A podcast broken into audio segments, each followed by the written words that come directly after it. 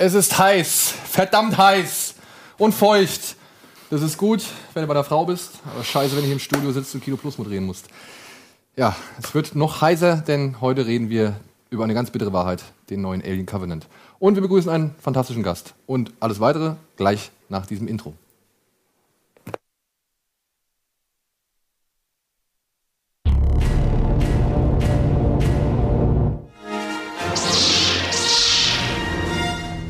Wunderschön! Guten Tag! Kino! Heute mit einem fantastischen Gast, den wir gleich näher vorstellen werden. Viele Leute werden sagen, wer ist das? Den habe ich ja noch nie gesehen. ich auch nicht und dabei kenne ich ihn schon seit Jahren. Michael Müller ist heute bei uns zu Gast. Und äh, wer Michael Müller wirklich ist, sagt er uns gleich. Außerdem Andi Bade, schön, dass du da bist. Sehr gern. Sehr gerne. Ähm, ja, lass Andi, uns doch direkt mal kurz kurz äh, anfangen. Michael, ich stelle dich gerne mal kurz vor, du kannst mich dann korrigieren, wenn es falsch ist.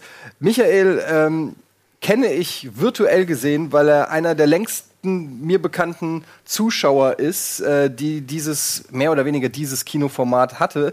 Ähm, wir haben damals ja angefangen mit Daniel van Moll noch bei Giga äh, unter dem Namen Screen. Dann ist irgendwann Colin eingesprungen für Daniel von, van Moll. Dann wurde aus Screen wurde irgendwann Scene. Aus Scene wurde irgendwann Uncut. Aus Uncut wurde irgendwann Cineclash. Und dann haben wir quasi hier bei Rocket Beans TV äh, mit neuer Besetzung, also mit mir und Daniel zusammen, ähm, Kino Plus gemacht. Mehr oder weniger ist das Format aber plus minus die ein oder andere äh, Kategorie oder Inszenierung gleich geblieben. Und einer war immer dabei und hat Feedback und Kritik geschrieben und schon in sehr frühen Jahren sehr harte Kritik, ähm, aber auch immer sehr konstruktiv. Damals in der äh, Giga-Community als Jeff Spicoli äh, unterwegs. Ne? Wer kennt den Namen Äh, nicht, ne? Wer kennt ihn nicht? Wann, Entschuldigung, Jeff Spigoli, das war in welchem Jahr Richmond. ungefähr? Also reden wir von 2000. Richmond Ich habe mich da Hyatt oder 2007 was? angemeldet im Forum und der Name geht natürlich auf Festheim auf Edward Shontai zurück. Natürlich. Der Sean Penn-Charakter, der sich eine Pizza ins Klassenzimmer Ach stellt. so, ach so, ach so. Den hatte ich damals geguckt, Wie deswegen habe heißt ich der den auf Namen. Deutsch? Ich glaube, ich grüße ein Elch. Ist das so? Irgendwas mit einem irgendwie Tier auf jeden Fall. Oder ich stehe im Wald? Nee. Doch, Ich glaube, ich stehe im Wald, ne? Ist auf jeden Fall ein Kultklassiker, den man äh, durchaus mal äh, gesehen haben sollte. Ja, und ähm, du hast dann wirklich auch immer kleine Rezensionen auf deinem Filmblog ähm, geschrieben über die Sendung, was wir für Themen Wie behandelt heißt denn der haben. Filmblog eigentlich? Mein Filmblog, den ich jetzt habe, äh, Negative Space. Ist Ah, das. negativespace.blogger.de Punkt. oder sowas? Richtig, ja. Da ist auch eingeblendet. Könnte man mal reingucken. Ah, das sieht ja gut aus. Und ähm, wir, äh, dann, äh, du bist auch auf Twitter unterwegs unter dem äh, Synonym Schwanenmeister und äh, schreibst da immer sehr viel über Filme. Du bist ein großer Tarantino-Fan, du bist ein großer Fan von äh, deutschen Filmen, du hast einen sehr anspruchsvollen Filmgeschmack, du kennst Filme, von denen ich noch nie gehört habe. Ähm, ich kenne Bad Boys. Ähm, du hast mir das Den ich aber- auch kenne. Ja, aber du hast mir das nie vorgeworfen, dass ich einen vielleicht eher kommerziellen Geschmack habe. Du bist ein richtiger Filmkonnoisseur. Und äh, es, so ergab es sich, dass Michael in Hamburg ist und geschrieben hat, ey, sollen wir nicht mal, äh, wenn ich hier in Hamburg bin, mal einen Kaffee trinken gehen und uns mal persönlich kennenlernen? Ähm, und dann habe ich gesagt, nein. Komm in die Sendung. Komm direkt in die Sendung. Und jetzt sitzt er hier, ist ein bisschen aufgeregt, aber das ist völlig normal. Aber ich freue mich sehr, dich mal in Persona kennengelernt zu haben und äh, jetzt äh, hier in der Sendung zu haben. Und für mich wird ein Trauma und für dich hoffentlich auch. Ja, eigentlich bin ich ja nur nach Hamburg gekommen, um mit jemandem einen Film zu schauen, und mit Daniel und mit Andy, aber Das- wie, wie das Leben so spielt. Findet leider nicht mehr statt. Jetzt, Ja. ist die, jetzt ist natürlich die Frage, was ist besser, einen Film mit uns schauen oder jetzt hier mit uns einfach mal eine... Das sage ich dir am Ende der Sendung. Wollte gerade sagen. Das weiß er noch nicht. Nee, aber vielleicht noch als Nachtrag dazu. Als Giga damals ins Satellitennetz eingespeist wurde, 2007, da habe ich das erste Mal Screen und dich entdeckt. Also ich kannte diese ganze Giga-Vergangenheit, kenne ich gar nicht. Ich habe nur gesehen, da ist ein Kinomagazin aufgetaucht. Genau. Das geht eine Stunde lang. Das ist unglaublich im deutschen Fernsehen, dass das überhaupt möglich ist. Die Werbebreaks waren ja damals irgendwie zwei, drei Minuten und da hatte man eine Nettozeit von 55 Minuten, wo nur zwei Menschen über Filme reden konnten. Ich fand das so genial, Ja. weil ich auch dich und deine Stand-up-Qualitäten mochte im Sinne von, ja, Sag, das, sag, sag, sag, ihm das nochmal. was, was Filmanalyse angeht, äh, auf dem Unterhaltungslevel kann dir keiner was vormachen. Das Oh, ist das auf ist jeden nett. Fall, das ist sehr hoch. Was mich allerdings damals schon gestört hat, war, war, die, war die Vorbereitung. Also im Sinne von, die Sendungen waren teilweise immer Arg improvisiert. etwas, äh, ja, mit der sich ja heißen zum- Nadel gestrickt. Hat sich ja zum Glück geändert. Gell, Daniel?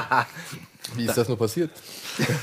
Ja, man kann nicht alles mitbringen. Ähm, Nee, deswegen, deswegen habe ich den Blog aufgemacht, um da immer irgendwie noch ein bisschen Hintergrundinformationen beizusteuern. Und ich wollte es eigentlich nur besser machen, aber ähm, ja. Ist dir auch gelungen und äh, ich habe tatsächlich war dann auch immer langjähriger Leser deiner Blogs und deiner Beiträge, auch wenn du oft über Sachen geschrieben hast, die ich einfach nicht verstanden habe.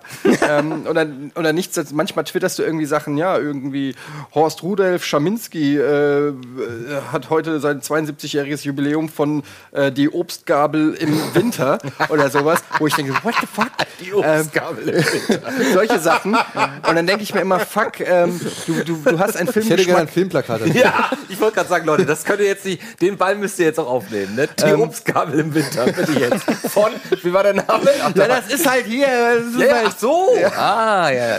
ähm, aber äh, sag doch mal, beschreib mal dein, dein, äh, selber deinen Filmgeschmack? Filmgeschmack. Ja.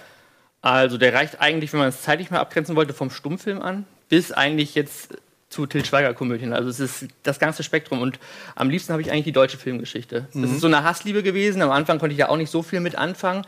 Äh, ich habe da eigentlich mehr immer die Komödien geschaut, Harpe Kerkeling, Loriot und was es da nicht alles gegeben hat.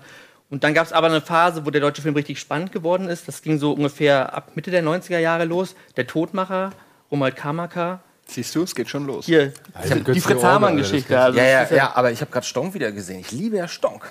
Stonk ist ja 92 dann, Ja, ne? okay. Drei, nee. Jahre, drei Jahre für. Na gut. Ja, okay, Komödien habe ich immer schon gerne geguckt, aber da habe ich halt gemerkt, da geht im deutschen Film was los und richtig losgelaufen ist es eigentlich mit Lola Rent. 98. Und den Film habe ich wirklich wieder und wieder geschaut und habe gedacht, so, die Deutschen können auch was. Aber es gab dann noch einen größeren Sprung, dass ich dann auch die Verbindung zur Filmgeschichte hinbekommen habe, weil wann war denn Knocking on Heaven's Door? 97 würde ich Ja, sagen. hätte ich jetzt auch gesagt. Ja, aber Aber den habe ich damals nicht geschaut, weil ich dachte, ja, ich fand der auch Schweiger- das war für mich aber der, das ist ein richtig guter Film. Ja. Ja, aber Das der- war für mich auch so der erste deutsche Film, wo ich Genau. gesagt habe, wow, der kann ja mit Ami-Kino mithalten. Echt? Weil da Gangster in Anzügen rumlaufen? ist doch egal. Wer den hat's denn bis dahin gemacht? Ich fand das ganz schlimm. Tarantino. Ich fand Moritz bleibt Ja, treu aber damals. in Deutschland. Ich fand damals Moritz bleibt treu so lustig. Ich hab Geiler Anzug, den du anträgst, Ja, ist doch Hammer. Willst du Banane? äh, ich fand das damals lustig. Klar, da war ich natürlich auch äh, noch jünger und so, aber das war, zumindest hat mich das äh, angesprochen, mehr als äh, Kier Royal damals. Ja, da, Echt? Ja, klar, war, jetzt finde ich Kier Royal super, aber damals als äh, 17-Jähriger oder so, klar, fand Fandst ich du damals schon. Royal super? Ja, fand Mit ich. 17. Mit Ernsthaft? 17. Damals come schon, on. ja, in den Das späten meine- 80ern. Ja, naja. ehrlich. Okay, da warst du halt auch schon 23. Da warst du halt auch schon. Nein, aber ich Da fand schon den damals. Irgendwo einen Kaffee Aber ich geraucht. fand den anderen. Die, wow, der hat Gouloirs geraucht. Der muss Warum darf, man, sein. warum darf man Daniel denn nicht als Das 17-Jähriger war jetzt- Royal? ja, jetzt- Nein, das war semi-ernst gemeint wieder. Nee, ich fand, das, ich fand das damals schon gut, aber ich glaube aus anderen Gründen als heute. Heute sehe ich diese Sozial- oder die Gesellschaftskritik da drin eher, und damals fand ich eher die Art, wie schnell die alle geredet haben und wie, wie lustig die Charaktere waren, fand ich damals eher ansprechend. Heute finde ich eher beides gut. Obwohl ich, ähm, nur mal kurz in deine Bresche zu springen, ja, und nicht, dass du denkst, ich würde dich jetzt hier unnötig angreifen. Wie hieß das, was danach kam mit ähm, dem Bayerischen und auch mit Senta Berger? Nee, das war davor. Monaco Franz. Monaco Franze. War Monaco Franze vor Dings? Monaco Franze war. War, das war doch nicht vor Key Royal, oder? Doch, gesehen würde ich doch, schon doch, sagen, überleg mal, dass das noch davor war. glaube ich auch. Echt? Beziehungsweise davor war ja noch wieder was anderes. Das sagt mir vom Namen. Ich glaube, das haben meine Eltern geguckt. Alles Helmut Dietl, ne? Ja, ein Titel ist so gut. 83. Und guck doch mal, was er davor Was gemacht war hat. mit Key Royal? Jetzt guck mal. Danach irgendwann. Der ewige Stenz ist älter. Ja, ich glaube auch. Und ich glaube nämlich davor, ein Getränk. da gab es noch so eine andere, so eine andere saufen ja die ganze. Zeit. Die hat er auch gemacht. Weiß-blaue Geschichten. Ja, nee, ich glaube, ich, ich weiß nicht. 86, ja. Monaco Franze war vor. Oh, krass. Monaco Franze fand ich gut. Ja? Sogar als. als äh, Das habe ich nicht verstanden. Ja, ich fand den Typ halt so geil. Also, Ja, der, der ewige Ja, der Stenz. ewige Stenz. Mir war nicht bewusst, was ein ewiger Stenz ist, aber ich wusste halt, er ist irgendwie einer, der sich halt durch die Gegend schlawinert halt und immer irgendwie eine Scheiße erzählt, um dann am Ende aus der Sache irgendwie rauszukommen und sich von einem zum anderen irgendwie intrigiert und lügt. Ja, klar. Und sowas. Äh, und der hat mir gefallen. Wie fandest du denn die alten, die alten Diedel-Serien? Habe ich erst sehr spät nachgeholt. Also ähm, Rossini finde ich sehr toll. Mag ich auch. Hast Den, Daniel. Den habe ich im Der Kino macht gesehen. richtig sogar. Spaß. Also Ich finde den auch was richtig Dialoge geil. angeht, was Hast die, du mal gesagt? was die deutschen Schauspieler sich darin trauen, das ist Ich finde den total geil. ganz geil. Ich liebe Key Royal habe ich halt nachgeholt, weil mir hat mir irgendwie ein Münchner Filmkritiker gesagt, was, du kennst Key Royal nicht? Weil es da irgendwie eine Schlagzeile dazu Sag seinen gegeben Namen. hat. Äh, Thomas Schulze, ist Siehste. vom Film, kennst du? Nee. Das äh, wäre auch mal eine Anregung für die Sendung, dass hier mehr Namen von Filmkritikern genannt werden. Hätte ich mal so nebenher in meinem alten kritischen Bewusstsein anzubringen. Je nachdem, was ihr wir gerade gelesen habt. Wir, wir sind doch Filmkritiker. Ja, ihr seid Entschuldigung. wichtig. Ich, ich Aber- konsumiere nicht so viele. Ich, äh, ich lese eigentlich das einzige, außer deinem Blog, äh, lese ich noch äh, Vern, der früher bei Ain't It Cool News äh, teilweise geschrieben Jetzt hat. ist Der, auch bei Twitter, ne? äh, ja, und Oder ist der, er der hat die äh, Webseite outlawburn.com. Den habe ich schon immer mal von. Der hat diese Steven Seagal Bücher geschrieben, ähm, wo er äh, kann ich nur empfehlen, wo er äh, jeden Steven Seagal Film äh, haarklein analysiert. Ähm, Und beim Schreiben sogar das Shake von Steven Seagal getrunken hat. ja, ja. Und also er weiß, er kennt alles, er hat jedes, der ist der mega Steven Seagal-Fan, aber er hat es auf so eine humoristische Weise analysiert. Es gibt dann auch so Kategorien, äh, wird er, äh, wie lange wird er, wird ein, äh, wird er gebrieft, ähm, weiß nicht, wie viele Nasen werden zerbrochen. Da gibt es dann so Statistiken zu jedem Film. Und ähm, er hat ähm, auch über Bruce Willis ein Buch geschrieben ähm, und er macht Kritiken, die äh, sind wie soll ich sagen, die sind nicht so von oben herab, sondern immer aus Sicht eines kompletten Filmliebhabers, der einen unheimlichen Fable hat für Actionfilme aus den 80ern und Trashfilme und so. Und er kennt alles. Also da gibt's dann auch mal ein aktuelles Review zu Ninja Kids oder Lucky Kids oder so. Oder, Geil. und, und er schreibt dann halt aber auch wirklich, der, der kann, und das finde ich so schön, weil es komplett anders ist als ich, er kann in Filmen, die offensichtlich eigentlich schlecht sind oder Trash sind, er kann schöne Sachen in denen finden, die, ihm, die ihm was geben. Und das kann er so schön beschreiben. Also outlawburn.com, wirklich einer meiner absoluten Lieblingskritiker. Aber ansonsten konsumiere ich Ro Roger Ebert früher, aber gibt's ja nicht mehr. Tot, ja, leider. Aber ich glaube, seine, seine, Ange seine Anvertrauten machen das auch weiter. Ja, aber- ist halt aber nicht die Roger Ebert. irgendwie Aber das nicht ist den richtigen Ton Nee, wie er, finde ich. Also Ja. ich habe mir ein paar Sachen von den Leuten, die danach geschrieben haben, ich lese das immer wieder durch. Aber ich finde, so wie er geschrieben hat, da kommen, kommen die leider nicht dran. Also, Aber du musst doch immer relativ viele Kritiken lesen, oder? Wo informierst du dich? Ey, du, ich lese mich einmal quer durch. Ich lese mir vor allem halt ähm, Gehst du von Rotten Tomatoes aus oder Ja, ich, ich, Metacritic? ich gehe von Metacritic und Rotten Tomatoes aus. Ich will aber vor allem wissen, also zwei Sachen interessieren mich immer, Total Film und Empire, was die sagen. Also wie die halt äh, äh, Sachen finden. Nicht unbedingt, weil ich hundertprozentig deren Meinung bin, sondern weil mich interessiert, wie die in ihrem Kontext ähm, versuchen, eine Rechtfertigung für einen Film zu finden oder halt einen Film zu, also, ähm, ja, wie soll man sagen, zu empfehlen oder irgendwie auch, was Eddie halt versucht, äh, oder Eddie gesagt hat, ähm, das Gute an einem Film herauszuarbeiten, ohne gleich auf das Schlechte nur komplett einzuhauen. Ja? Also mir ist es auch immer sehr wichtig. Das müssen wir nachher, glaube ich, auch nochmal machen. Das wird aber schwierig. Das, nö, das ist gar nicht so schwierig. Eins fällt mir noch ein. Sorry, wenn ich das muss ich noch sagen. Filmszene.de. Weiß nicht, ob ihr die Seite kennt. Nee. Die gibt's schon seit Ewig. 15, 20 Jahren hat sogar damals Daniel van Moll, äh, Kollege von Giga, ins Leben gerufen als Hobbyprojekt. Ist dann irgendwann, äh, hat sich verabschiedet und die Seite quasi, das war eine, von Fans mit ihm zusammen gemacht, so ungefähr. Und dann hat er sich irgendwann zurückgezogen und die haben dieses Projekt am Leben gehalten. Mittlerweile seit 15, fast 20 Jahren muss es diese Seite geben. Und die sind ihrem Stil treu geblieben und schreiben tolle Filmkritiken. Es ist eine ganz kleine Seite, die man die komischerweise unbekannt ist. Die machen auch null Werbung, die ist nicht kommerziell. die auch nicht. Ähm, aber sehr gute Kritiken und ähm, ja, kann ich nur empfehlen. Filmszene.de, eine tolle äh, Seite, immer mit aktuellen Reviews. Ich sehe gerade hier vier von zehn Augen für Alien Covenant und es ist auch immer ganz gut ähm, beschrieben und ähm, die muss ich jetzt musste ich noch mal droppen. Ich habe früher die Filmfreunde immer gelesen. Also vor Ja. Ja, zehn, die vor auch, zehn, aber sechs Jahren. Filmfreunde lese ich eigentlich meistens mehr wegen der Unterhaltung. Ja, ja. Weil wenn sich Batz oder keine Ahnung irgendwann auf einen, auf einen äh, Film eingeschossen hat und richtig draufkloppen will, dann ist es halt wirklich verdammt unterhaltsam, das zu lesen. So, ja? Ja, aber klar. dann muss es nicht unbedingt meine Meinung widerspiegeln, so, beziehungsweise wenn die, also die haben halt Lust auch teilweise an diesem ganzen Meta ausholen und äh, Ja, draufkloppen. sicher, so, ja? Und das finde ich, find ich cool, lese ich gerne. Aber es ist jetzt nicht so die. Den Batzmann habe ich auch mal zusammen im Forum geschrieben. Also bei Kino.de, ich war längere Zeit bei Kino.de. Heutzutage gibt es gar keine Community mehr, die haben die irgendwann gelöscht. Echt? Aber, ja, ja, ja. Ach, Quatsch, Die haben dann umgestellt, Archiv- die haben dann- ein Archiv dann von? Nee, ja, also bei archive.org, da kann man das, glaube ich, noch rekonstruieren und noch alte Beiträge wiederfinden.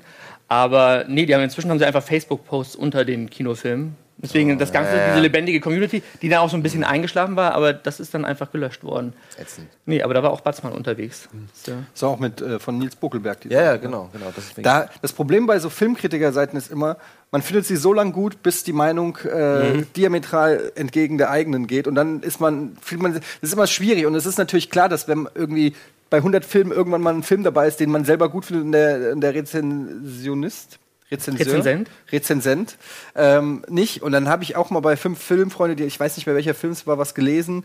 Und die fanden irgendwas total scheiße und haben es wirklich fertig gemacht, was ich super fand. Und da war ich richtig sauer auf die. Ja, aber das ist bei mir mit den Red Letter, Red Letter Media Typen genauso. Ja. Weil ich bin meistens auch mit denen auf einer Spur, aber wenn sie dann plötzlich einen Film total super Genau. finden, den ich total schlimm finde, oder umgekehrt, denke ich so, dann fühlt man sich so verletzt, als würde jetzt die Mutter, Ja. ja, die Mutter die man 40 Jahre, äh, 31 Jahre kennt, ähm, deine Mutter plötzlich sagt so, ja, ich finde Trump total super. So. Ist doch völlig klar. So, was, was hast du denn für eine Meinung? Das ist, der ist aus dem und dem und dem und dem und dem gut. gut. Und, und dann Weil man es immer mit sich identifiziert. Ne? also es sind immer die starke Gefühle dabei. Genau. Äh, aber eigentlich ist es besser, wenn man so eine gewisse Ebene hat, dass man das von sich weghalten kann. Also ich lese eigentlich am liebsten auch Kritiker, die anderer Meinung sind und die äh, einem auch nochmal einen Denkanstoß geben Ja, ich- und dann weiterbringen. Ich mag zum Beispiel, wenn ich wirklich immer wieder gerne gucke, auch wenn ich wirklich in vielleicht 10% die Meinung von ihm teile, ja, beziehungsweise auch verstehe, ist hier. Gade. Nein. Man with Guy with the Glasses? Nein, das ist der, dieser Herr Schmidt äh, von der Filmanalyse. Dieser äh, piekfein Genau, genau, genau, genau. Ja, Ähm, der, also wie gesagt, der, Macht er der, das on camera? Also ist der. ja. Ah, okay. Und der sitzt Aber der läuft auch auf der Berlinale in der Schlange, läuft er ähnlich rum. Ja? Also es ist nicht, kein Charakter, den er da spielt. Okay. Der äh, sitzt immer da vor seiner Bücherwand und wie gesagt, und er kommt ja immer mit diesem Zitat, äh, wir schauen nur, wir sehen nicht, äh, glaube ich, ungefähr so ist es. Und äh, baut da immer seine, seine die, also nimmt die Filme halt auch wirklich auf einem analytischen Level auseinander. Das ist halt, mir teilweise bleibt mir das verborgen, was er da drin sieht. Aber nichtsdestotrotz finde ich es interessant, einfach den Ansatz, den er quasi an diese Filmkritik bringt. Und genauso, hier, wie heißt der Mann? Stiggelmeier? Stiggelegger? Markus Sticklegger oder Ja, so? genau, Markus Stiggelegger. Den lese ich auch zum Beispiel sehr gerne.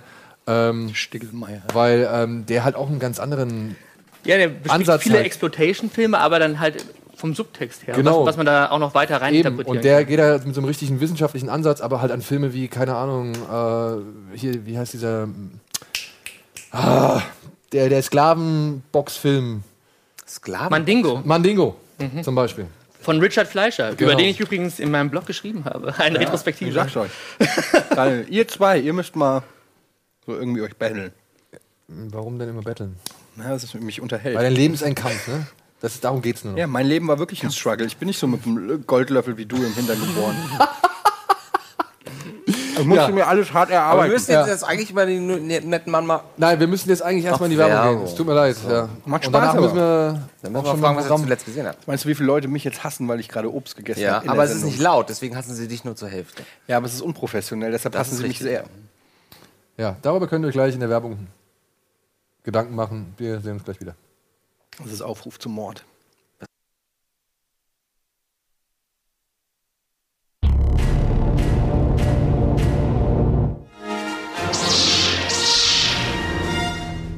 Also, willkommen zurück zu Kino Plus. Und wir machen direkt weiter mit Billig oder Willig. Nicht fragen, was gesehen hat. Nein.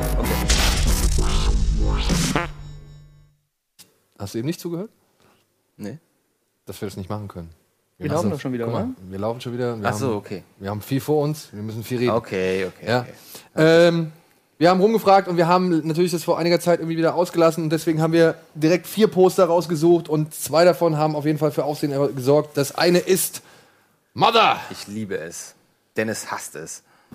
Ich find's total geil. Darren Aronofsky inszeniert seine neue Freundin in einem Film namens Mother. Wie seine neue Seine neue Freundin. Freundin? ist er mit. Ach so, der ist mit, mit der Lawrence zusammen, Die, ne? die sind noch zusammen. Was? Mit J. Law, ja. Ja. Darren Aronofsky ist mit Yeah. Jennifer Lawrence zusammen? Nein.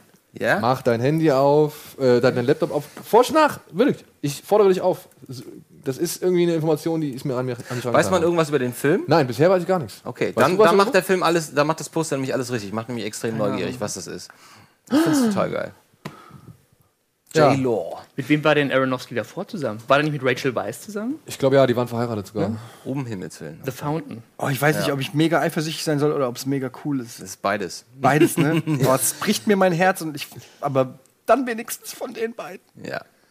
Ah, Mann, ey. Also wird's blutig oder ist das jetzt einfach nur Symbol, die da jetzt irgendwie. Das ist Symbol. Also ich finde auch nicht, also Dennis hatte so den Shock Value so oder diesen billigen Shock Value kritisiert und ich denke so, ich finde das einfach nur stilistisch in, insgesamt so dieser Frida Kahlo Look. Ich finde, sie Find ich sieht ja ein bisschen eher aus wie Kate Blanchett als Ja, ja, ja, ich finde auch gut, dass man sie nicht, also es ist halt so ein bisschen entfremdet, äh, verfremdet auch, aber so diese Pflanzen, wie gesagt, finde Ja, ich. das erinnert so ein bisschen an Mittelalterbilder, finde ich, Nee, oder? das ist Frida Kahlos Style. Die macht auch immer so einen Surrealismus. Das war die Dame, die Salma Hayek mal verkörpert hat. Die, genau, die Mit hat dem äh, männlichen Darmbart. ja, und dem, und der Monobrow. Genau. Äh, Eddie, du kannst ja mal kurz auf unserer Facebook-Seite so, äh, gucken, was die Leute dazu Mother Mach ich sagen. gerne. Ich bin gerade geschockt von dieser. Ja, J-Law ist eines. Tages wird sie dir gehören.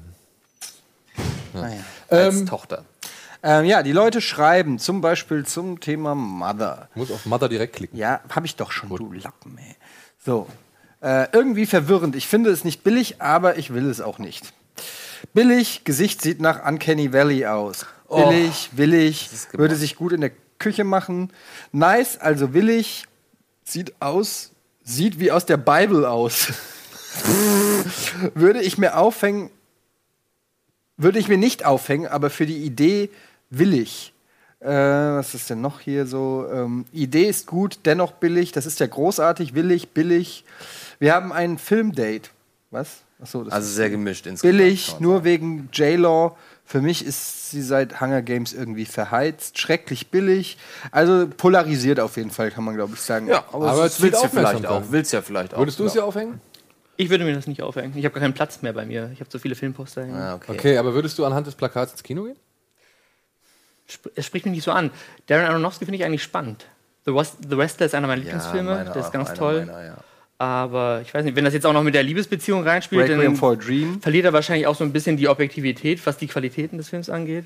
Kann das, Weiß ich nicht. Es kann immer leicht schief gehen. Kann immer leicht schief gehen. Also der- aber er hat auch schon The Fountain, sage ich mal, mit seiner Frau doch ganz gut hingekriegt. Mochtest du The Den habe ich nicht gesehen. Ähm, lange ich, mochte, ich mochte von The Fountain nicht alles, aber ich mochte auf jeden Fall die Phase in der Gegenwart. Die hat mir sehr gut Das ist gefallen. aber ein wahnsinnig frustrierender Film. Ne? Aber ich finde ihn auch gar nicht schlecht. Ey. Und ich finde ihn auch so weird. Ne? Fängt er nicht an da der fängt im, All Mittelalter an. da. Nee, im All, im All Ach, fängt, fängt er im All an. Und dann ist er im Mittelalter in dieser, in dieser Burg, wo sie dagegen tausend von diesen, von diesen Indios kämpfen müssen Nee, bei das ist Nacht. die letzte Geschichte. Also erst ist mit ähm, im All, dann Aber das ist, wird glaub doch am ich, Anfang schon angeteased, oder nicht? Ja, das wird angeteased. Aber die eigentliche Geschichte wird halt, glaube ich, erst zum Schluss erzählt. Und die fand ich halt nicht mehr so stark. Das fand ich halt schade, dass die halt am Ende irgendwie war, weil da ist dann mein Interesse irgendwie leider. Aber ist nicht abhanden schlecht. Nur, es hat, Ja.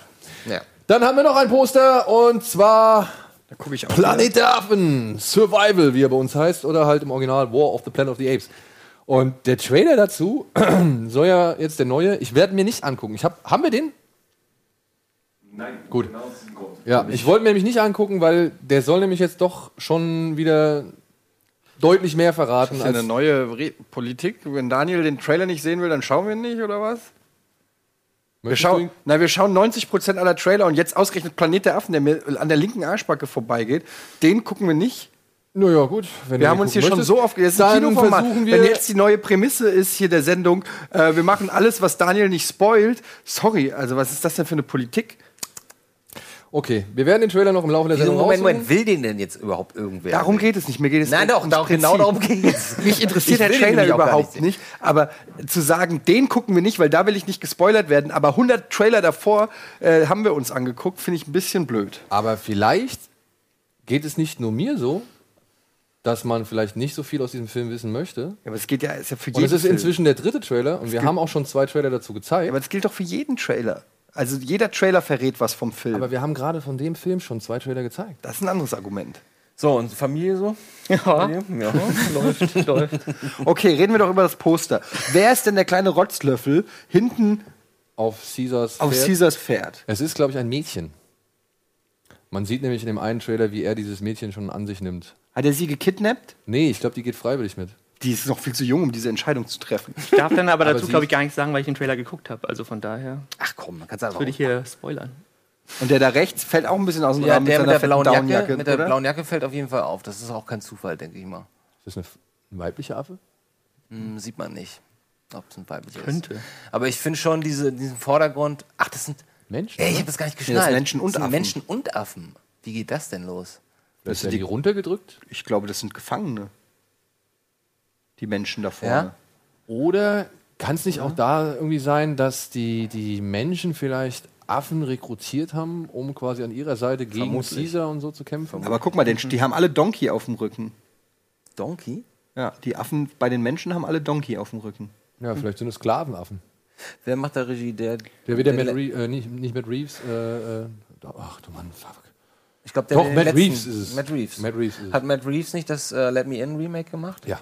Ja, das fand ich ja sehr gut. Also, ich fand auch den letzten auch gar nicht. Die Leute schreiben, geil, billig, sieht cool aus, auch wenn ich die Filme nicht mag. Nicht billig, aber aufhängen würde ich es nicht billig. Bin kein Fan der Filme, aber starkes Bild, deutet auf ein Finale hin. Äh, willig.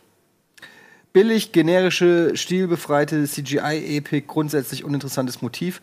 Ohne den Text unten würde man es für ein Videospiel halten. Das weckt nicht gerade die Erwartungen auf schöne Bilder. Billig, billig, billig.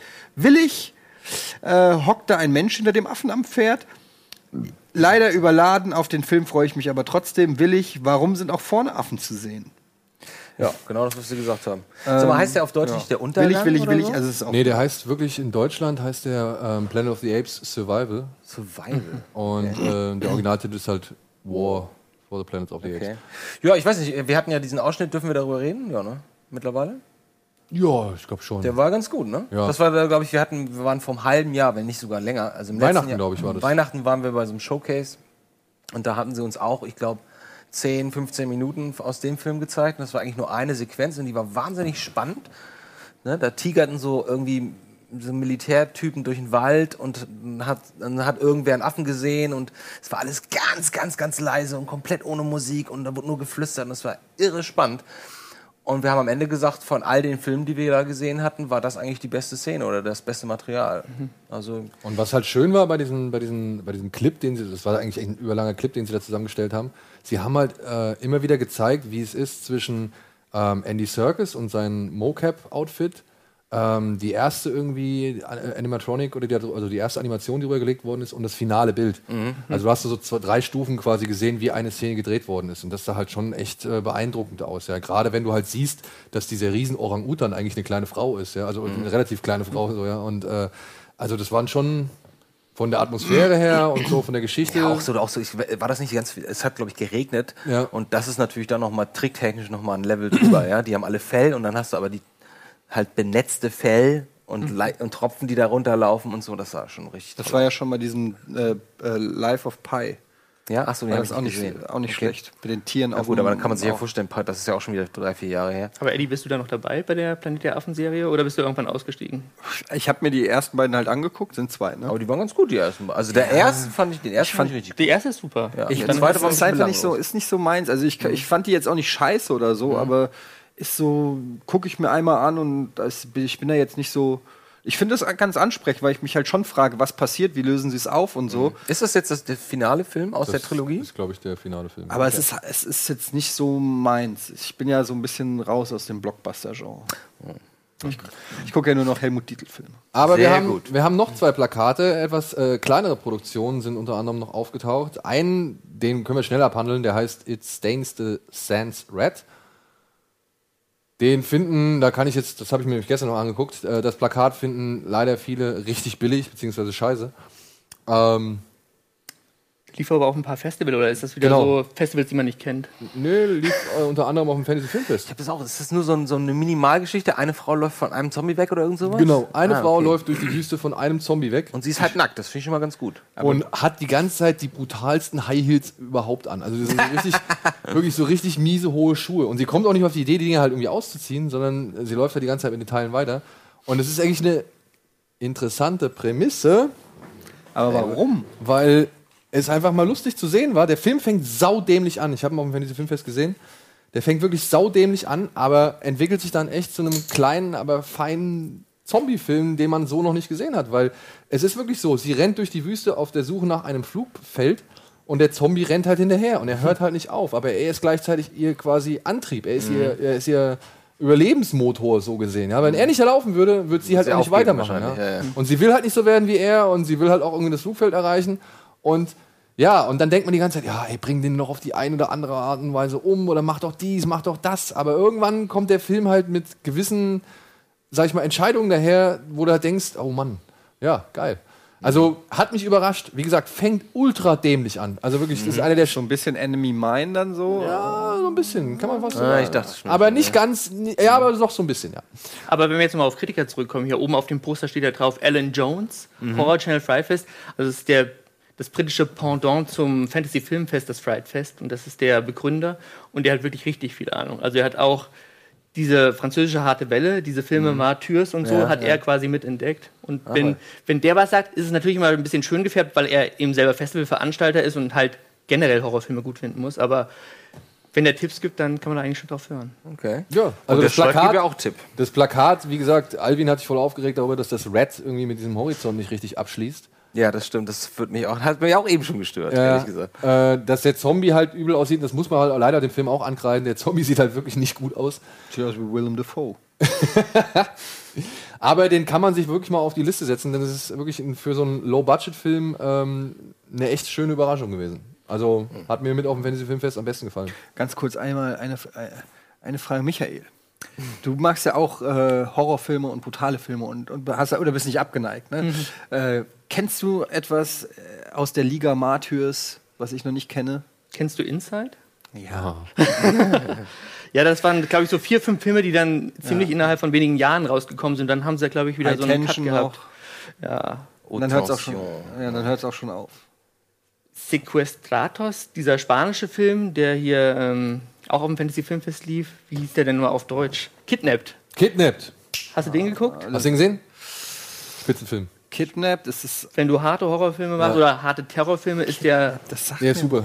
Ist das der, wo die- viele Plansequenzen und Splitscreens. in die, wo die in, die, in, ja. in, das, in dieses Visuell super neue. Superheim einbrechen?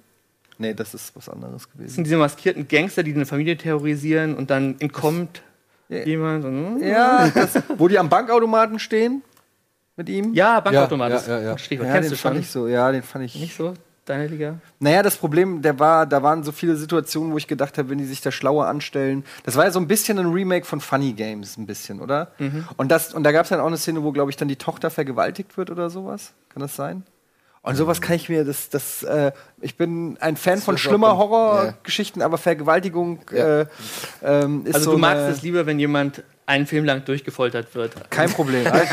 Habe ich gar kein Anketten, Absägen, Abschnippeln, kein Problem. Aber bei Vergewaltigung Ja, der Spaß das auf. das ist auch bei mir lange, lange so gewesen, muss ich sagen. Mittlerweile geht das so halbwegs. Aber Den Killers hast du auch gesehen, ne? Von den Mo Brothers. Killers. Killers. Mo Brothers. Das ist dieser indonesische mit dem japanischen. Killis kennst du ja auch, oder? Von Killis fand ich gut. Wheatley. Ja. Bis das der mit dem weirden, mit dem zombie-esken Ende da? Ja, ne? mit dem Mehr mit Wo die durch so einen ähm, Tunnel laufen? Kirchenglocke, ich sagen. Ey, über das Ende können wir jetzt nicht Ja, reden. ja, ja. Das ist fies. Ja, egal, ich wollte auch Ja, nur mal. wir müssen auch weitermachen. Wir haben noch ein Plakat. Und zwar, äh, ich weiß nicht äh, genau. Oh ja, The Killing of a Sacred Deer. das fand ich super. Von dem neuen Regisseur, also von dem, der neue Film von dem Regisseur, der auch The Lobster und Dogtooth gemacht hat. Ein griechischer Oh. Regisseur, dessen Namen ich leider immer wieder vergesse, weil er halt so schwer Yorgos Lantimos. Latimos. Also Dogtooth finde ich ja super. Ja. Der geht so in die Richtung. Also der ist jetzt natürlich nicht so schlimm in, im Sinne der expliziten Gewalterstellung wie Martyrs, aber ist auch so ein Brainfuck-Film, äh, der mich auf eine, auf eine äh, ja, psychologischen, auf einer psychologischen Ebene ordentlich durchgeschüttelt hat. Und eine originelle Idee vor allem Ja. auch. Ähm, Hast du die Filme danach von ihm geguckt? Nee, das ist der einzige, den ich Alpen kenne. äh, und The Lobster? The Lobster habe ich auch Lobster nicht gesehen. Nee. The Das Lobster ist, wirklich empfehlenswert. Also bei den Alpen hat, hat man so das Gefühl gehabt, ja, der hat eine, eine coole Idee gehabt. Äh, da ging es darum, da haben sich so Schauspieler zusammengefunden, die sind dann immer in Familien reingegangen, wo, keine Ahnung, jemand gestorben war. Und dann haben sie quasi das Familienmitglied für ihn ersetzt als Schauspieler. so. Witzig, okay. Und äh, ja, und aber gleichzeitig ist es auch so ein bisschen eine Terrororganisation, die mit gewissen politischen Hintergründen aufgetreten ist. Das Ganze hat sich dann als Film nicht so, ist nicht richtig ausgegangen, aber es war spannend von der Idee her und äh, der Lobster ist wirklich empfehlenswert. Da sollst du mal Ja, hab ich immer. Wolfpack habe ich auch noch nicht gesehen. die Doku. Ist das nicht über diese Typen, die auch eingesperrt wurden und nur Filme geguckt Ja, aber die. Ja. ja. Ähm, so, das waren billig oder willig. Jetzt machen wir weiter mit den Kinostarts der nächsten Woche, denn nächste Woche ist ein Feiertag und da werden wir nicht hier im Haus sein, denn ja, da haben wir keinen Bock zu arbeiten. Da wird vielleicht ein Special gezeigt, man weiß es noch nicht, aber über die Filmstarts können wir trotzdem schon mal reden, denn die sind vielleicht auch relativ schnell abgehandelt. Bitte.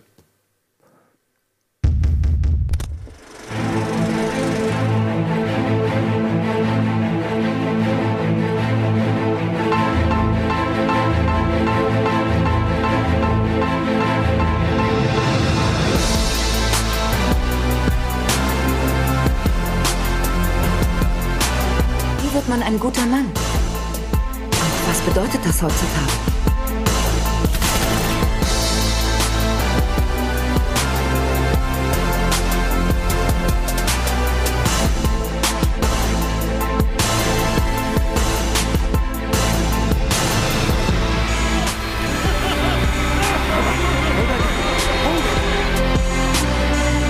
Aber Jungs sollen nichts so aussehen, als ob sie darüber nachdenken würden, wie sie aussehen.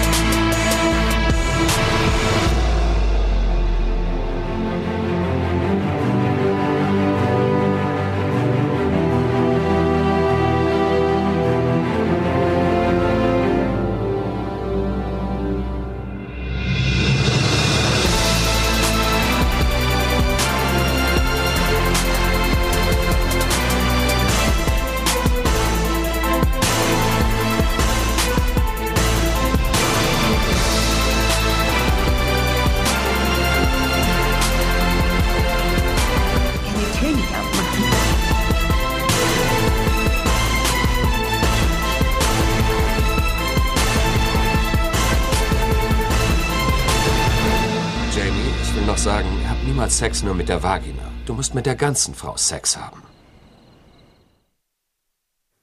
Wieder was gelernt. Ja. Was gelernt. Ähm, okay, da habe ich jetzt natürlich ein bisschen Quatsch erzählt. Dieser Supercut beinhaltet jetzt quasi alle Filme, also die von dieser Woche und von der nächsten Woche.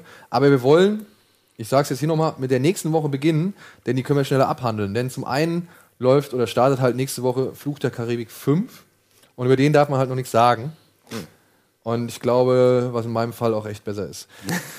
so, ähm, ja, Fluch der Karibik 5. Ja, aber dann werden wir ihn ja gar nicht besprechen. Wir können in der übernächsten Woche nochmal drüber reden, Ja, muss nicht sein. wenn du reingehen möchtest. Nein. Nein? Ich war ja schon im letzten nicht drin, also. Ja. Ja, Fluch der Karibik 5, äh, Johnny Depp tritt an gegen einen Geisterkapitän namens Salazar, der noch eine Rechnung mit äh, dem Jack Sparrow Piraten offen hat und alle sind sie her hinter einem mysteriösen Dreizack. So viel dazu, mehr kann ich dazu nicht sagen oder darf ich nicht sagen, dementsprechend viel Spaß und weiter mit dem nächsten Film, der da heißt Oh, das war die kürzeste Abhandlung eines neuen Films. Ever. Ja, was soll man sagen? Ich, ich darf gerne kein Ja, Embargo so. Das verstoßen. waren sehr schnelle 250 Millionen Dollar. Ja, das waren sehr schnell. 250 Millionen Dollar. Echt? Würde ich mal schätzen. Also inzwischen sind die doch alle auf dem Ja, das Produktionsbudget. ist schon fast so der, der Standardbetrag. Ne? Leider, ja. Ja, Ja. allerdings. Ähm, dann kommt ein Film, der heißt Churchill. Das ist, glaube ich, der erste von zwei Filmen insgesamt, die sich über den britischen Staatsmann Winston oder mit dem britischen Staatsmann Winston Churchill beschäftigen, der im Zweiten Weltkrieg unter anderem schwierige Entscheidungen treffen musste und Brian hier von Cox. Brian Cox verkörpert wird. Und es ist vielleicht für die Fans von Broadchurch ganz interessant, von der britischen Serie, denn der Regisseur von Broadchurch, beziehungsweise äh, Schöpfer von Broadchurch, ist auch der Regisseur hiervon. Genau. Und es sind wohl zwei Filme und ich habe es leider noch nicht gesehen, aber mich interessiert halt Brian Cox immer, weil ich finde, das ist ein toller Schauspieler. Absolut. Und ich äh, würde ihm zutrauen, dass er diese Rolle auf jeden Fall mit Leib und Seele verkörpert. Ja, John Lithgow spielt ihn ja in, der, in dieser Netflix-Serie. Ja? Diese The Crown. Aber der, da kommt er, denn, kommt er denn auch länger vor? Ja, ja, oder? der hat einen relativ dicken Pater, ja. Was mich so ein bisschen irritiert hat, ich habe den Trailer auch schon mal vorher geguckt, ist, ähm, ich glaube, im Fokus steht ja so ein bisschen die Beziehung zwischen Churchill und seiner Frau, ne? Kann das sein? Wenn man das vom Trailer her beurteilt. und ich habe mal von Sebastian Hafner die Biografie über Churchill gelesen und der sagt eigentlich, äh, Churchill hat sehr viel gemacht, er hat unglaublich viel geschrieben und war Historiker und so. Aber mit der Frau, äh, also da gab es eigentlich nie so die eine große wahre Liebe, mit der sich das verbindet. Und es gibt ja auch so einen Trend, äh, es gab ja diese Hitchcock-Biografie, Ja, ja. wo das dann auch darauf äh, zurückgegangen ist, dass dann ähm, seine Frau ihm quasi alle wichtigen Sachen eingesagt hat. Also es Da so haben sich ja schon einige es drüber gibt so einen gewissen Trend, äh, würde ich sagen, bei Biopics aktuell. Denke ich auch, ja. Das habe ich Also auch. es kann auch sehr spannend sein. Ich, äh, Ja, ist ja genauso wie ähm, hier ähm, die Dokumentation, äh, die, die, die, das Biopic über Stephen Hawking. Äh, Theorie der The äh, Theory of Everything und wie es hieß. Das war ja auch schon relativ die Frau in den Fokus gerückt, beziehungsweise die hat ja auch schon einen sehr großen Anteil gehabt an der ganzen Geschichte. Ich meine, ist natürlich okay, weil die Biografie, auf der der Film basiert, äh, wurde halt von der Frau geschrieben. Und irgendwer muss ihn ja auch schieben. Ja, genau. Ja, so viel dazu. Äh, Churchill. Dann gibt es nächste Woche startet ja der neue Terrence Malick Film. Oh, endlich. Song to Song. Ich hoffe, wir sehen einen Strand da in den Aufnahmen. Einen wir werden einen Strand sehen. Und wir ich werden auch ein paar Bäume. Rinnsale durch, Ja? den, durch, das, durch den Sand sehen. Ich hätte gerne Bäume Und, von unten gefilmt, in Slow-Mo. ja, und wir werden Warte, eigentlich ist alles Strand? sehen, was ich man den aus Strand, Ich den... brauche den Handheld-Strand. Hey, das bin ja. Aber äh, die das Kamera ist, ist, ja, schon geil. Das muss ich ja. Home-Video. Ja, aber es ist hier wieder Lubetzky, ne? Also, Ist er? Den haben wir doch auch schon mal gezeigt, den Trailer. Kann sein. Ja, den haben wir schon mal gezeigt. Wie gesagt, das, der startet halt nächste Woche. Handelt von vier Menschen ähm, in der, wie soll man sagen, Konzert- und Musikwelt von Austin, Texas, die ja sehr ja, umtriebig ist, beziehungsweise wo halt sehr viel geschieht. Und ähm, es geht unter anderem um einen Musikproduzenten, dargestellt von Michael Fassbender. Es geht um eine Kellnerin, dargestellt von Natalie Portman, die ihm so ein bisschen verfällt. Es geht um einen Musiker, dargestellt von Ryan Gosling. Und um Rooney Mara, auch so eine Musikerin, die halt einmal irgendwie mit Michael Fassbender quasi versucht, eine Beziehung aufzubauen und dann auch mit Ryan Gosling. Und ja, wie so oft bei Terrence Malick-Filmen gibt es keine richtige Struktur, es gibt keine richtige Handlung, es gibt sogar, naja, obwohl im Verhältnis gesehen gibt es doch ein paar mehr oft, also Dialoge im, im, im On. Ja, also nicht nur Off-Text, Okay. die, die geflüsterten Halbsätze gibt es natürlich ähm, auch immer wieder und beziehungsweise en masse, aber diesmal gibt es doch deutlich mehr Dialog im Film als bei den meisten Terrence Malick-Filmen, meiner Ansicht nach. Und ansonsten, ja, es ist halt eigentlich das, was er seit Jahren macht. Aber es sieht schon wieder, aber genauso war es beim letzten Film, beim Trailer des letzten Films, man, ich bekomme da schon Lust drauf, muss ich sagen. aber wenn ich, sobald ich ihn dann anmache, sobald ich ihn anmache, bin ich dann so angeödet irgendwann. Aber ja. Ist es nicht fast der gleiche Cast auch vom letzten Film? Also der letzte Film war da spielte doch in der Hollywood-Szene Hollywood. und das ist jetzt quasi die Musikszene. Finde ich beides spannend, eigentlich genau meine Welt, was ich mir gerne Ja, anschaue. aber Malik, Malik erzählt aber auch immer wieder das Gleiche. Er erzählt Mhm. immer wieder von diesen Menschen, die halt irgendwo eine Bestätigung in ihrem Leben suchen, die irgendwie von der wahren Liebe träumen, aber sie irgendwie dann selbst nie, weiß ich nicht, durchhalten. Erzählt von Menschen, ja, die, keine Ahnung, äh, irgendwie einfach nur eine Daseinsberechtigung in, in, so ein, in so einem wilden Wust aus, keine Ahnung, Scheinidentitäten und sonst irgendwas irgendwie Mhm. suchen. Wie ja auch Hollywood in Night of Cups so und Klar, wer, wer jetzt zum ersten Mal einen Terrence Malick-Film sieht, sollte sich bitte Song to Song angucken. Ich fand den wesentlich erträglicher als die letzten drei Filme. Sehr gut, dann gucke ich mir den an. Ähm, aber es ist halt das, das Ding, wenn du halt schon die letzten drei Filme gesehen hast, wie ich es halt gesehen habe, dann ist es halt irgendwann Das ist immer echt, das Gleiche. Es der ist immer ruht das Gleiche. schon, ich meine, der glaubt, der hat seinen Stil gefunden und er, wird, er kriegt ja auch immer Bestätigung. Was ne? bildet er sich ein? Nee, nee, aber ich meine, er sieht, dass er damit durchkommt und dass er dafür abgefeiert wird. Und es hat eine Weile gedauert, bis er diesen Stil dann wirklich perfektioniert hat und jetzt zieht er den halt durch. Ich persönlich verstehe das nicht, weil das muss doch spätestens nach dem zweiten Mal, wo- muss es doch langweilig werden für ihn. Also mir hat ehrlich gesagt der Malik der 70er Jahre besser gefallen, als mir er auch. halt zwei Filme gemacht hat und dann von der Bildfläche verschwunden ist. Und dann Welche- hatte man irgendwie das? 1900 Welche hm? waren das in den 70ern? Badlands, Äh, Badlands Zerschossene Träume und und, äh, in der Glut des Südens. Südens, genau. Und äh, da hat er eine ganz eigene Bildsprache erfunden und dann wollte irgendwie ganz Hollywood mit ihm arbeiten. Dann haben sie der schmale Grat gemacht. Mhm. Und dann, ich kann mich noch daran erinnern, also ich lese bis heute die TV-Spielfilme. Das ist irgendwie. ist auch dann hat man, ja, hatte man die Oscar-Übersicht und hat die Regisseure aufgereiht gehabt. Und da war halt dieses eine kleine Bildchen von Terrence Malick. Das ist alles, was man bis dahin hatte. Und dann kam die Oscar-Verleihung und äh, alle Regisseure waren da, wurden halt ins Bild eingeblendet und da war dann halt nur dieses kleine Bild von Terrence Malick, weil er nicht gekommen war. Mhm. Ja, also, okay. Dieser Mythos, den habe ich eigentlich an Malick vor allem geliebt. So, wenn er jetzt jedes Jahr zwei Filme rausbringt, zerfleddert das so ein bisschen. Und wie du auch schon gesagt hast, also ähm, die sind auch nicht mehr so gut. Vielleicht bei Ja, aber er was einfach heißt- Geld. Das heißt, die sind gut, ne? Wenn du, wie gesagt, wenn du das zum ersten Mal siehst, dann kann ich verstehen, wenn man die ganzen existen- essentiellen oder Existenzgedanken oder sonst irgendwas in diesem Film sieht und wenn man das honoriert. Aber ich sehe da halt in dem Film genau das Gleiche, was er mir vor zwei Filmen schon erzählt hat und sehe halt schon wieder irgendwie Menschen, die in ihren geilen Designerwohnungen am Fenster sich in irgendeinen Vorhang einwickeln. Und dann denke ich mir so, ey, nein, wirklich, ehrlich nicht. Das hast du mir jetzt dreimal gezeigt, es reicht. Bist du neidisch, weil du keine Designervorhänge hast? Ja, wahrscheinlich. Oder weil ich halt nicht Natalie Portman habe, die sich da irgendwie in Da diesen Vorhang äh, einwickelt. So, ja. Schauspielerisch und so ist das ja alles cool. Das ist, und da kommen auch hier Iggy Pop und äh, noch andere Musikgrößen, Flea hat man vorhin gesehen, ähm, zu Wort und was weiß ich, und erzählen so ein bisschen was. Das ist alles cool, aber Ist euch mal aufgefallen, dass Iggy Pop exakt so aussieht wie das Monster am Ende von Wreck? Da sieht es genauso aus wie jemand Ja. am Ende von Alien Covenant, aber das ist eine andere Geschichte.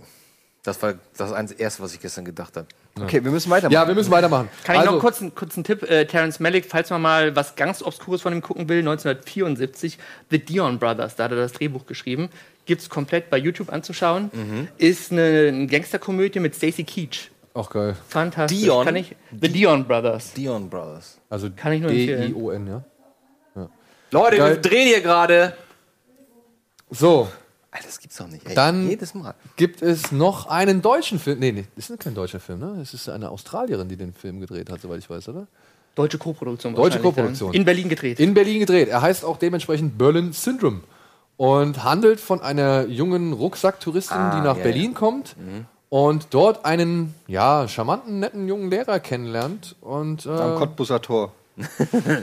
nee, die lernt ihn in einer Bibliothek kennen. Ach so. Das sieht man aber jetzt hier nicht unbedingt. Äh, die junge Dame kennt man vielleicht aus Lights Out, da hat sie mitgespielt. Ja, ich wollte gerade sagen, irgendwo Ja. erkennt man die doch. Also sie ist schon eigentlich relativ umtriebig. Ich habe eben auch mal, also das Problem ist, ich habe richtig viele Filme mit ihr gesehen, aber sie ist mir leider echt nicht in Erinnerung geblieben. Muss man, äh, muss man irgendwie großartig, also muss ich jetzt mal festhalten. Ja, die Dame ähm, kommt halt nach Berlin, versucht da so ein bisschen irgendwie ein Abenteuer zu erleben, aber halt so, weißt du, so halt einfach die Welt kennenlernen und so. Und sie lernt dann halt Max mal Riemel kennen. gehen, ne? Mal, man muss ja auch mal ins Berghain gehen. Ist das das Berghain in Berlin- gewesen, Nein, aber die dachte wahrscheinlich, das wäre das Berghain. Das wäre das, das wär die eigentliche Sensation an dem Film, Ja. wenn da wirklich Aufnahmen aus dem Berghain irgendwie drin zu sehen wären. Ja. Ähm, ja, und sie geht halt mit ihm dann auch irgendwann nach Hause, aber man hat eben gesehen, er riegelt die Tür ab und sie kommt halt irgendwann nicht mehr raus. Oh nein. Ja. Und damit, äh, das ist eigentlich so der Anfang des Films und weiter muss man eigentlich Kann nicht so schwer sein, aus so einer er Wohnung rauszukommen. Ich muss sagen, das, was diesen Film anders macht und eigentlich angenehm, schadet ihm Film eigentlich auch, ja, weil er ist nicht so der typische Hollywood-Slasher irgendwie so, aber ja, auch eben deswegen, weil er halt nicht der typische Hollywood-Slasher ist, lässt er halt da einfach mal Szenen ablaufen, die einfach unnötig sind für diesen Film. Die den Film halt auf eine Gesamtlänge strecken, die ihn halt einfach viel zu lang erscheinen lassen, meiner Ansicht nach. Also ich habe mich irgendwann immer gefragt, so, ey, komm jetzt, mach mal weiter, mach mal weiter so. Und ähm, manche, sage ich mal, Drehbuchentscheidungen fand ich auch nicht so ganz nachvollziehbar, aber nichtsdestotrotz mochte ich einfach die Atmosphäre, die in dieser Wohnung kreiert wird und ähm, dieser eher, wie soll man sagen, so ein bisschen unter der Oberfläche brodelnde Albtraum. Weil da sind, wenn man so ein paar Sachen sich nochmal im Kopf durchgehen lässt, sind da ein paar Sachen, die sind schon echt fies. Aber der Film schafft es halt irgendwie, die nicht so ganz nach, an die Oberfläche zu spülen, so, also beziehungsweise zu drängen, also zu, also er presst sie dir nicht so ins Gesicht, so, ja. Das ähm, fand ich eigentlich ganz angenehm. Schauspielerisch fand ich den auch cool.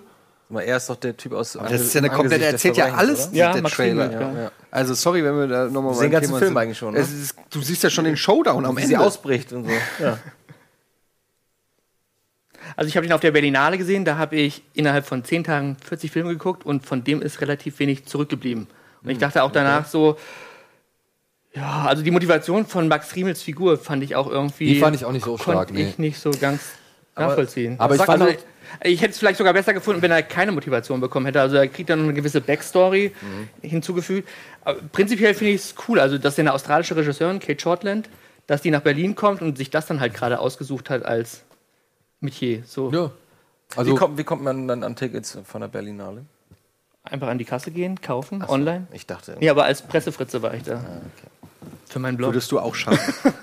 Also ich habe den halt losgelöst von der Berlinale, also nicht im Umfeld von 40 Filmen gesehen so und wie gesagt, ich fand ihn halt ein wenig zu lang. Er hat ein paar Momente, die einfach meiner Ansicht nach unnötig sind. Ich fand auch diese Sportszene nicht unbedingt äh, sinnvoll für den Film, aber er ist was anderes. Er ist einfach was anderes und ich glaube, das ist so ein Film, da sagt man entweder ja, hat mir gefallen, eben genau das, weil er, weil er anders ist, oder halt man sagt, nee, das ist mir alles zu lahmartig so, ja. Das ist meine Einschätzung. So, damit sind wir bei den Filmen für diese Woche. Und da gibt es gar nicht so viele. Es starten unter anderem äh, sieben Dokumentationen. Und eine davon habe ich mir mal rausgepickt, die heißt National Bird, weil das Thema mich interessiert hat. Da geht es um eine, ja, da geht es um drei Whistleblower, die halt im Drohnenprogramm der Amerikaner waren. Und die ähm, Regisseurin, ähm, wie heißt die? Sonja Kennebeck, hat es halt geschafft, nach drei Jahren Recherche und halt äh, mit diversen Gesprächen und halt diesen drei Whistleblowern zusammen so ein Bild von dem, ja, wie soll man sagen, sauberen Krieg der Amerikaner irgendwie zu zeichnen, das ihn halt gar nicht mehr so sauber erscheinen lässt. Und sie arbeitet da natürlich, weil sie nicht alles irgendwie abbilden kann, halt auch mit Stilmitteln des fiktiven Films. Was aber wohl, und das habe ich halt in der, ähm, ich weiß nicht, die Leute, die halt das Prädikat besonders wertvoll vergeben, Boom.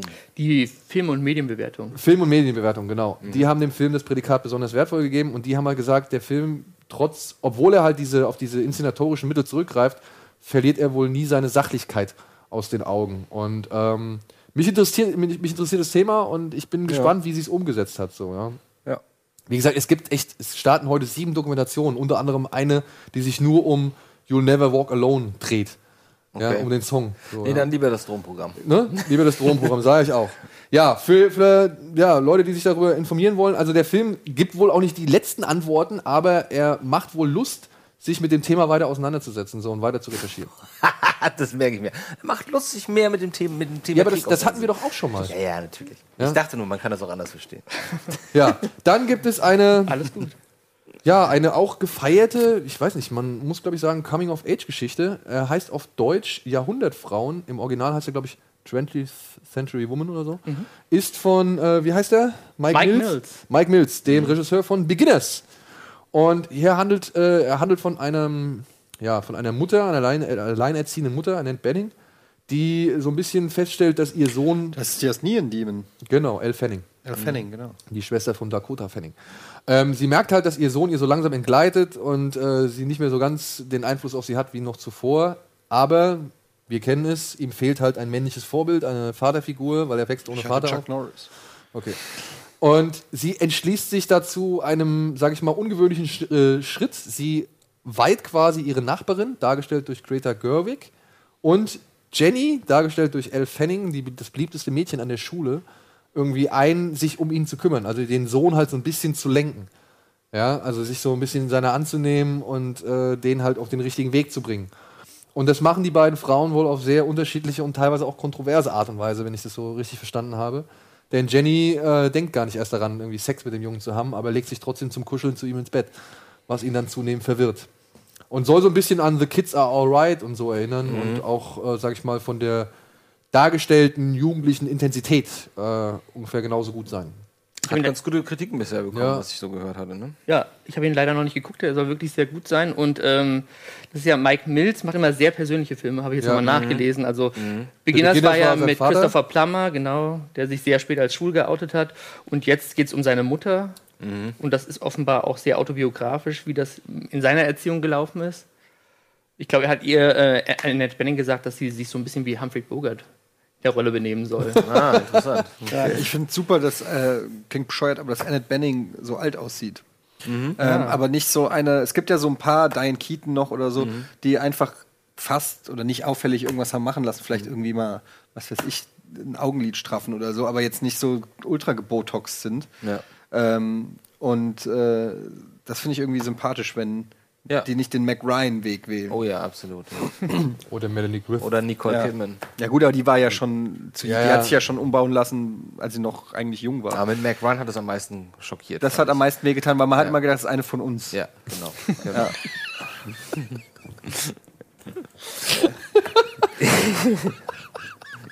Ja. Ja, aber ich sehe das ähnlich.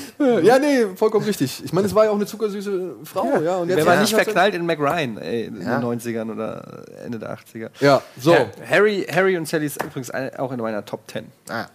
Jahrhundertfrauen. Äh, vielleicht für den einen oder anderen interessant, der halt nicht sich für den, ja, wie soll man sagen, Blockbuster der Woche interessiert.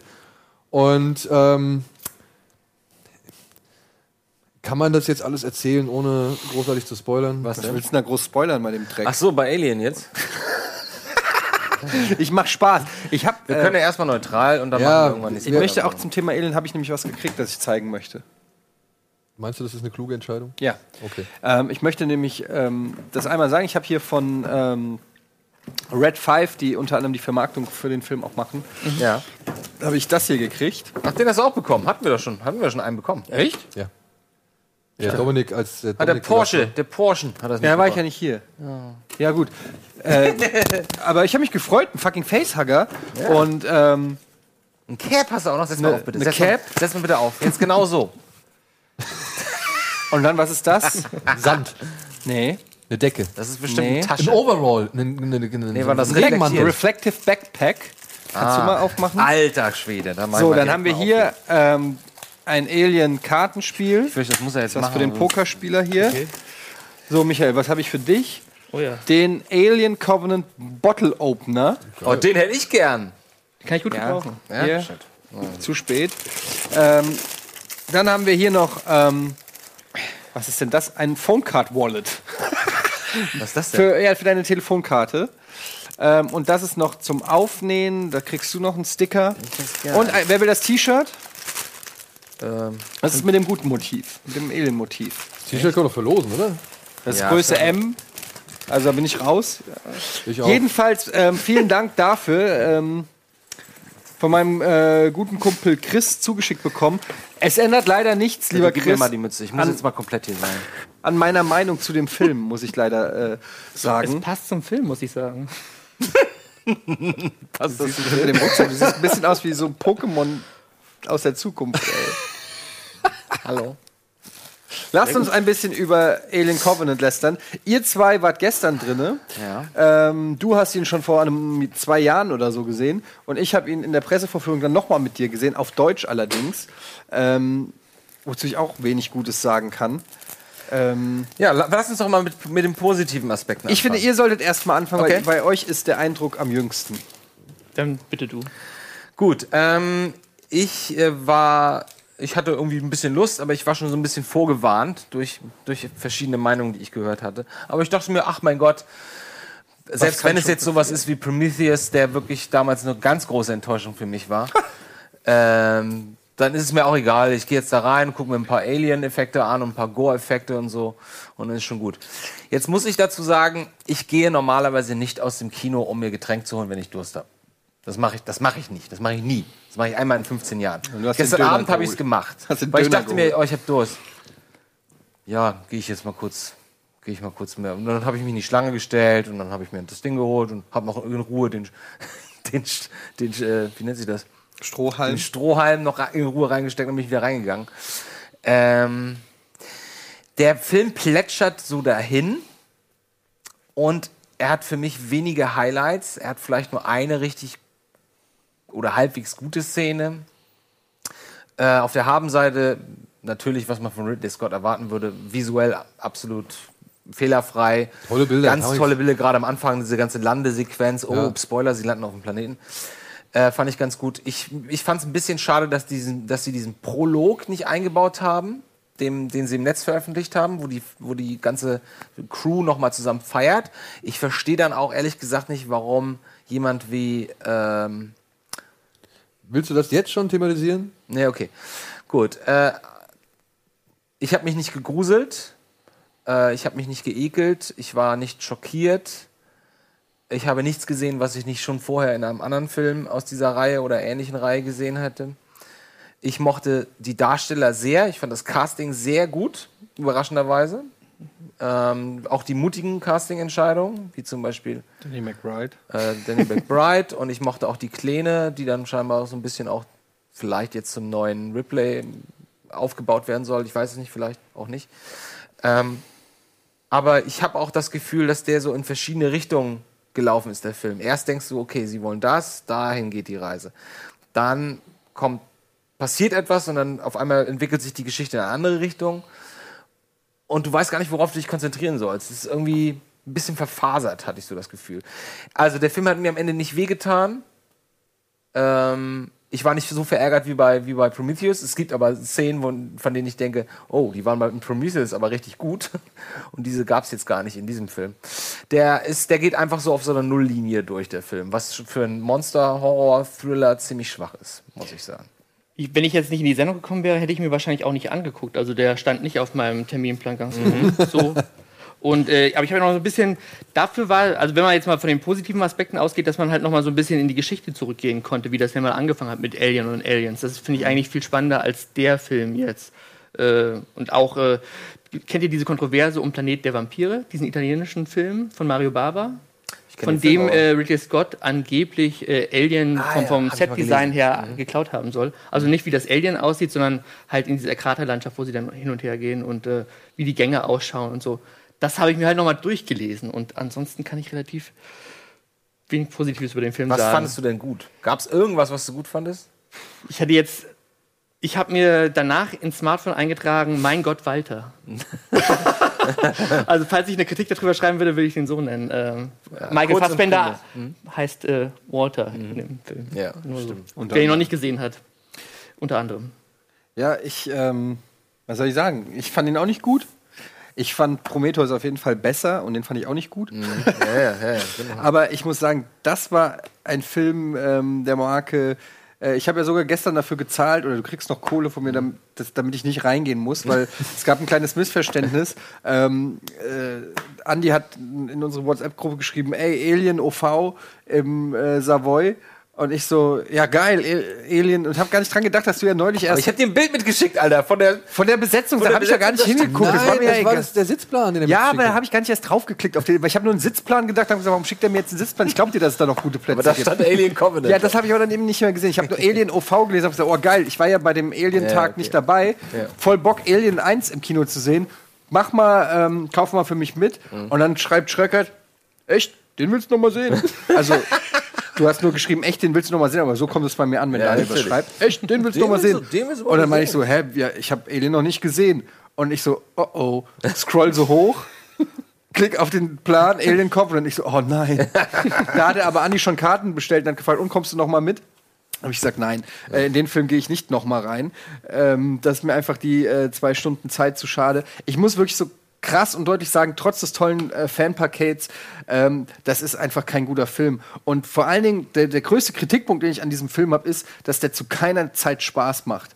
Es gibt wirklich, das, das ist ein Film, der nicht Spaß macht. Ich kann mich, der, das, der Film hat sich angefühlt, als ob mich einer da durchzieht und man wartet die ganze Zeit, sitzt man da und wartet drauf, dass was Geiles Ja, passiert, worüber man sich freuen kann, auf das man sich freuen kann. Aber selbst die Action-Szenen haben keinen Spaß gemacht. Da war einfach nichts dabei. Im Gegenteil, dann gibt es im Mittelteil wirklich einfach gähnende Langeweile mit teil, abwechselnd mit peinlichen Szenen. Flöte oder was?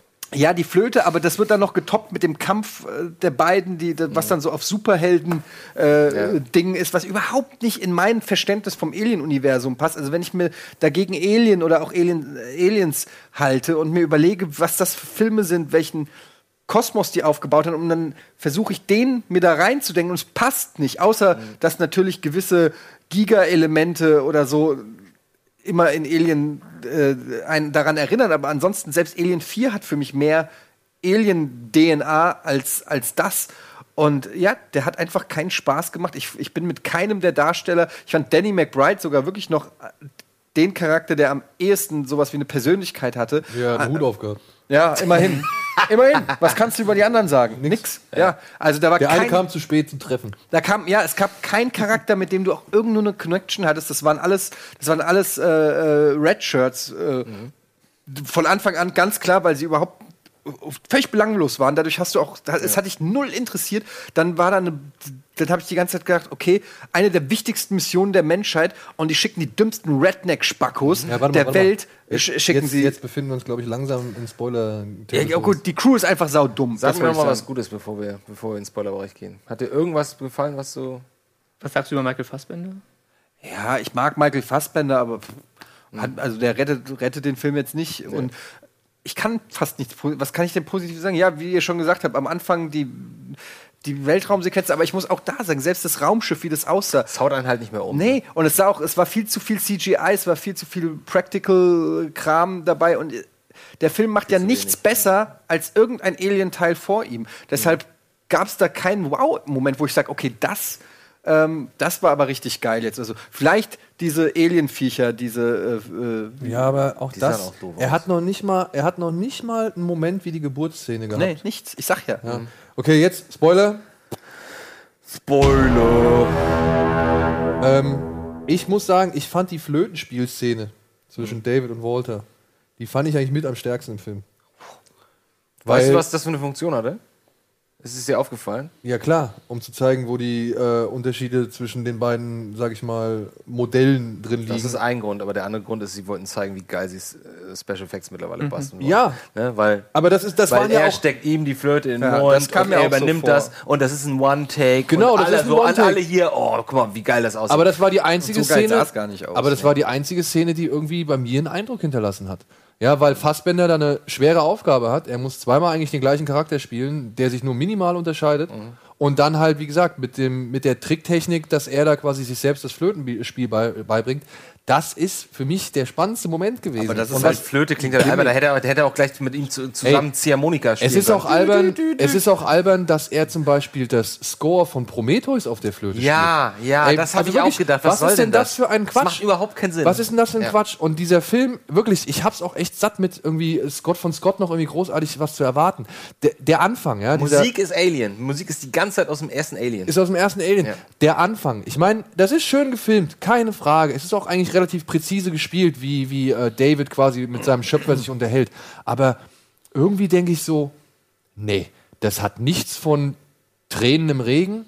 Ja, David oder Walter? War das nicht Walter am Anfang? das war David. David. Achso, okay. Das war David. Das hat nichts von, äh, von Tränen im Regen, sowas, ja. Das war alles auf den Punkt. Das war alles für den dümmsten, sage ich mal, Zuschauer irgendwie klar gemacht. Das waren so. Ich finde gut, dass es präzise ist, aber ich, man hätte es auch irgendwie anders ausdrücken können. So, der, der Film sagt dir direkt in den ersten zwei Minuten, was er eigentlich sein möchte und worum es eigentlich geht, macht dann irgendwie eine Exposition, die aussieht, als hätte es die, die Second Unit gefilmt, so, ja, weil es eigentlich keinen interessiert. Warum packt er nicht diese Dinner-Szene mit rein? Warum gibt Ja. er nicht den ganzen Leuten Ja. irgendwie Fleisch? Ja. Ja.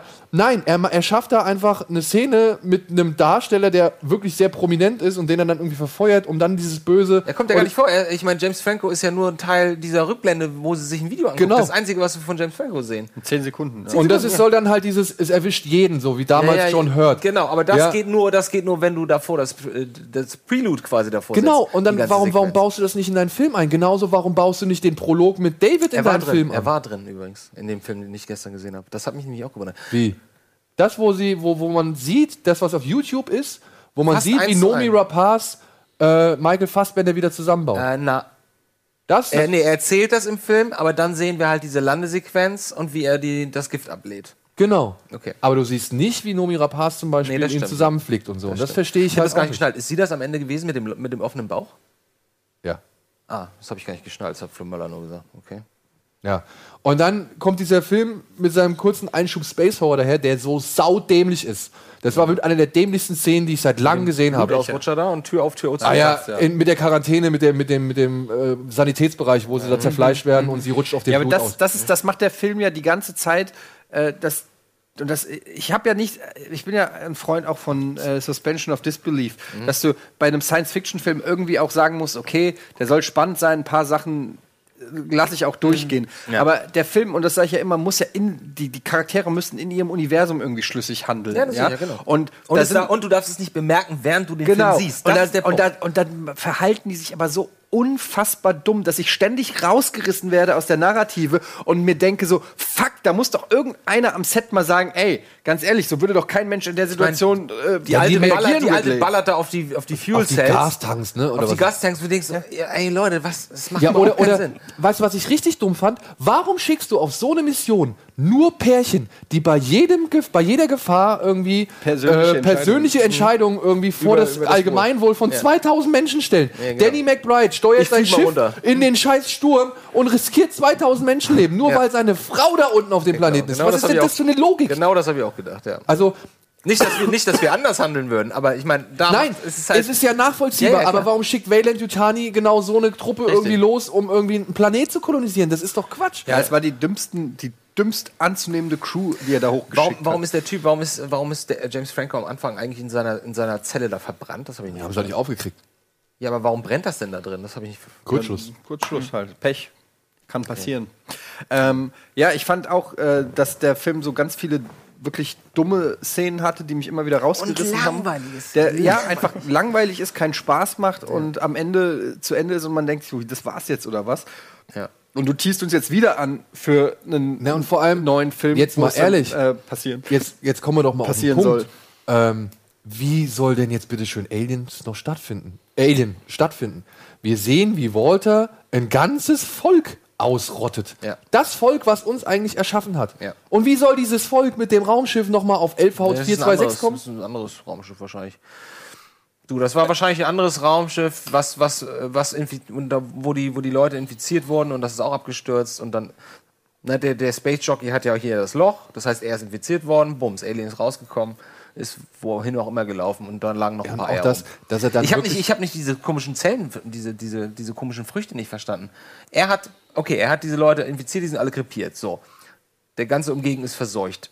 Aber er hat auch explizit gesagt, dass nur lebendige Wesen, alles nicht-pflanzliche infiziert werden Genau. kann. So, und trotzdem sind da diese Dinger, diese Poren, wenn du draufdrückst, kommen da diese komischen, diese, diese Ja, Mikroben die da raus. infizieren Fleisch. Hä? Die infizieren Fleisch. Er sagt ja, das entscheidende Element ist das Fleisch. Also Ja gut, aber wie, wie, wo kommen denn diese Pflanzen jetzt her? Das habe ich nicht verstanden. Der sagt doch, er hat das ganze Zeug verteilt und das, das ich weiß nicht, wie, wie wird das bezeichnet? Das hat so, einen- so, einen- so einen Namen. Keine Ahnung. Ich habe es auf Englisch gesehen. Mesatop oder keine Ahnung, was Da weiß seid ich. ihr weiter in den Film eingestiegen als ich. Ja, ähm, hätte halt quasi sich der Natur bemächtigt, beziehungsweise Ah. wäre auf die, auf die, auf die, hätte sich auf den Planeten verteilt, hat alles Fleisch und alles Leben quasi Mhm. so gesehen, außer, also alles nicht pflanzliche Leben irgendwie ausgelöscht oder äh, angegriffen oder was weiß ich. Und halt, ja, ist dann halt in die Pflanzen übergegangen wahrscheinlich. Mhm. Also, Okay. Ich möchte auch noch mal erwähnen, was mich an dem Film wirklich auch genervt hat, war dieses 80er, 90er Jahre Foreshadowing, in, Ja. wo dauernd irgendwie ähm, Sachen angekündigt wurden, wo du genau weißt, okay, das wird später noch mal Ich hoffe, dass als sie sich den, den Die- Pfeil da Ja, natürlich, Nagel die Kette, den Nagel. so Und ich habe mich nur rübergelehnt zu Cynthia. Mann. Aber auch der, der vermeintliche Twist, den ich jetzt nicht noch hier explizit erwähnen muss, aber ihr wisst alle, Ja, äh, welcher ja. Twist, äh, der, der wird ja mit so viel Anlauf genommen. Ja, und das der war ist ja klar die ganze Zeit, Und auch die Art und Weise, wie das geschnitten ist, dieser Kampf zwischen, den, zwischen David und Walter und so, das ist alles so.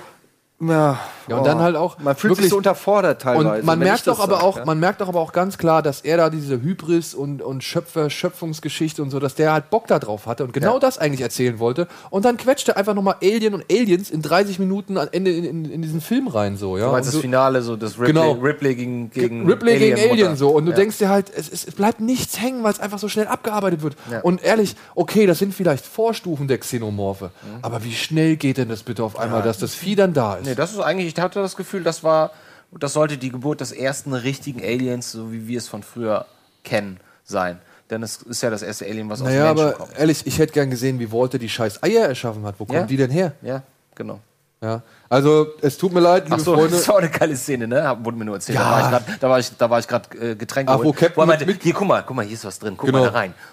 Ach, das hast du nicht gesehen. Nee. Ey, auch, also wirklich, man, wer sich über Prometheus aufgeregt hat, wie dumm die Figuren da sind, der darf an Alien Covenant bitte echt kein gutes Haar lassen, weil das ist teilweise wirklich auch grenzdebil gewesen. Ja, aber worüber reden wir denn? Also Ridley Scott ist fast 80 Jahre alt. Äh, Ist er? Der, Schon fast 80? ja, Ja, ja, der ist 79. uralt. Und ich glaube, der letzte richtig, richtig gute Film, den er rausgebracht hat, war Hannibal 2001, oder? Oder was sagt ihr? Oder Gladiator? Ja. Also es gibt, es gibt noch Leute, die sagen, der Marsianer war gut. Den ich, fand fand ich auch Marsianer, solide. ich fand die Marsianer so okay. viel besser als Ja, aber als da hat er halt schon, auch ja. eine Vorlage gehabt, die er nur abdrehen musste. Also. Ja, aber der Mann ist einfach sehr alt und fertig und er hat aber auch gleichzeitig, wenn man sich mal seine Filmografie anguckt, sind da glaube ich irgendwie 20 Filme in der Pipeline, die er als Produzent ausführt. Ja, aber das ist so, so ein bisschen sein Kampf gegen den Tod, dass er halt beschäftigt bleiben will und Ich finde es ich find's dann aber irgendwie blöd, wenn halt so Artikel dann rauskommen, wie er dann, der dann sagt, so vorhin, ah ja, ich habe Fox gefragt, warum müssen es denn jetzt zwei Aliens-Filme sein? Woraufhin Fox nochmal gedacht hat, ja, hm, überlegen wir mal, nehmen wir den von Scott, der es eigentlich gemacht hat, oder geben wir dem Neil Blomkamp eine Chance, der jetzt irgendwie was Neues machen würde? Ach nee, komm, wir bleiben mal bei dem Alten, den wir kennen und der irgendwie schon uns einen Film, der eigentlich für 110 Mil äh, 180 Millionen gedreht werden soll, in 110 Millionen abdreht oder anstatt 100 Tage 74 braucht, so, dann bleiben wir lieber auf der, auf der Seite so. Und dann denke ich mir halt, ja, nee, tut mir leid. Vielleicht ist es vielleicht doch mal besser, jemand anderen mit frischem Auge und frischen Ideen daran Vor zu allem lassen. war er sogar sehr selbstkritisch, was Prometheus angeht. Ne? Ja, er hat groß im Interview letzte Woche noch rumgetönt, so er weiß ja, er hätte das alles anders machen müssen und er hat die Fans ignoriert und er hat sich nicht auf das Wesentliche konzentriert und jetzt macht er aber alles richtig. Was bekommen wir? Ja, ein sowas. guter Tipp wäre, guck dir als allererstes mal Aliens an, weil den hat er ja noch nicht gesehen. Wäre vielleicht eine ganz gute Ja, Inspiration. und, und weißt du, dann kommt wieder sowas so. Und da denke ich mir halt mittlerweile so, da ist auch dann auch irgendwie der, der letzte Sympathiebonus irgendwie oder so. Da, da, da habe ich einfach keine Lust mehr. Ja, weil ich weiß, du kannst gute Filme drehen, ja. Ich weiß, du hast, du bist ein Mann, der dich irgendwie, der sich vorbereitet und irgendwie schon drei Jahre vorher an einem Film arbeitet, damit er auch bloß, wenn Tag eins am, am Set ist, irgendwie, dass er dann weiß, was er dann macht und sagt die Action und dann ist schon alles klar. So, alles cool. Aber sich dann hinstellen und dann solche Aussagen bringen und so, das finde ich halt, das schadet auch dem Film einfach mehr. Also da, da habe ich einfach irgendwie keinen Bock mehr. Wenn ich da dann haben halt sie so bei Film. Blade Runner besser gemacht. Also da haben sie Denis Villeneuve genommen. Das ist ein sehr angesagter kanadischer Regisseur, der Du so ein sagst bisschen Deni? Ja, ist Deni tatsächlich. Deni? Ja, ist doch französisch. ja ist richtig. ich habe ich hab, ich auch immer für Dennis Villeneuve Ja, gesagt. das komm, wir kommen auf den Punkt. Ja. Es ist gemessen an dem Erbe und an den ganzen Erwartungen und weiter, ist Alien Covenant eine Enttäuschung. Ich würde mich Oder Ich zumindest. würde vorsichtig sagen, ich würde sagen, das ist eine 5 bis 6 bei mir, was bedeutet, den kann man sich mal angucken. Okay, aber man ja. darf bloß nicht viel erwarten. Gehe ich mit, äh, mit d'accord, er ist erschreckend durchschnittlich und bei Weitem, glaube ich, nicht das, was sich viele Ein paar Fans. Bilderchen, Dafür muss man aber nicht ins Kino unbedingt gehen. Und, Oder? wer, und, das und, und wer was wirklich Finde den Unterdurchschnitt. Wer ein spezielles, einen tollen Alien-Film mit einem interessanten Alien oder mit, mit Schock und Horror und Terror und Gefühlen und, und Angst und Spannung erwartet, der wird total enttäuscht. Ich dachte, jetzt kommt eine Empfehlung, was man was aktuell läuft. Da muss ich sagen, da war live tatsächlich. Da war live super. Ja, also da kann man echt nicht sagen. So, und mit diesem Fazit verabschieden wir uns erstmal in die Werbung und melden uns danach gleich zurück.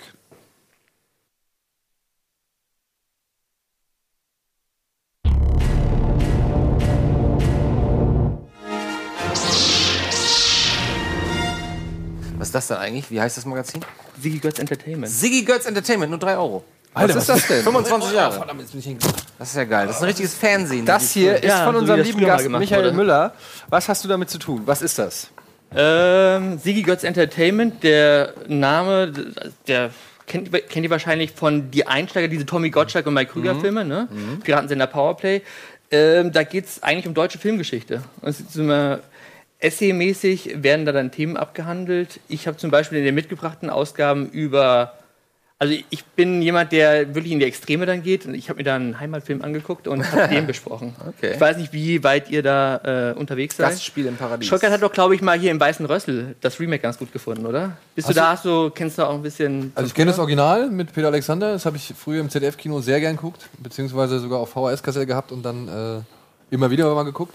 Und ich fand das Remake sogar echt erfrischend äh, Eben, angenehm so. Also es war wirklich ähm, ein schöner halt- Film. Es war so ein schön positiver Film irgendwie. Und der hat sich mit seiner, sag ich mal, wie soll man sagen, Heimatfilm Augenzwinkerei so, hat er sich nicht so fies angestellt, sondern er war halt, er war sehr nett eigentlich zu dem, zu dem Genre Heimatfilm und hat halt so ein paar Sachen irgendwie auf die Spitze äh, genommen und irgendwie aufs Korn genommen, aber hat das mit sehr viel Herz gemacht, fand ich. Also ich fand den echt überraschend angenehm. Also da kann man unglaublich viel entdecken in der deutschen Filmgeschichte.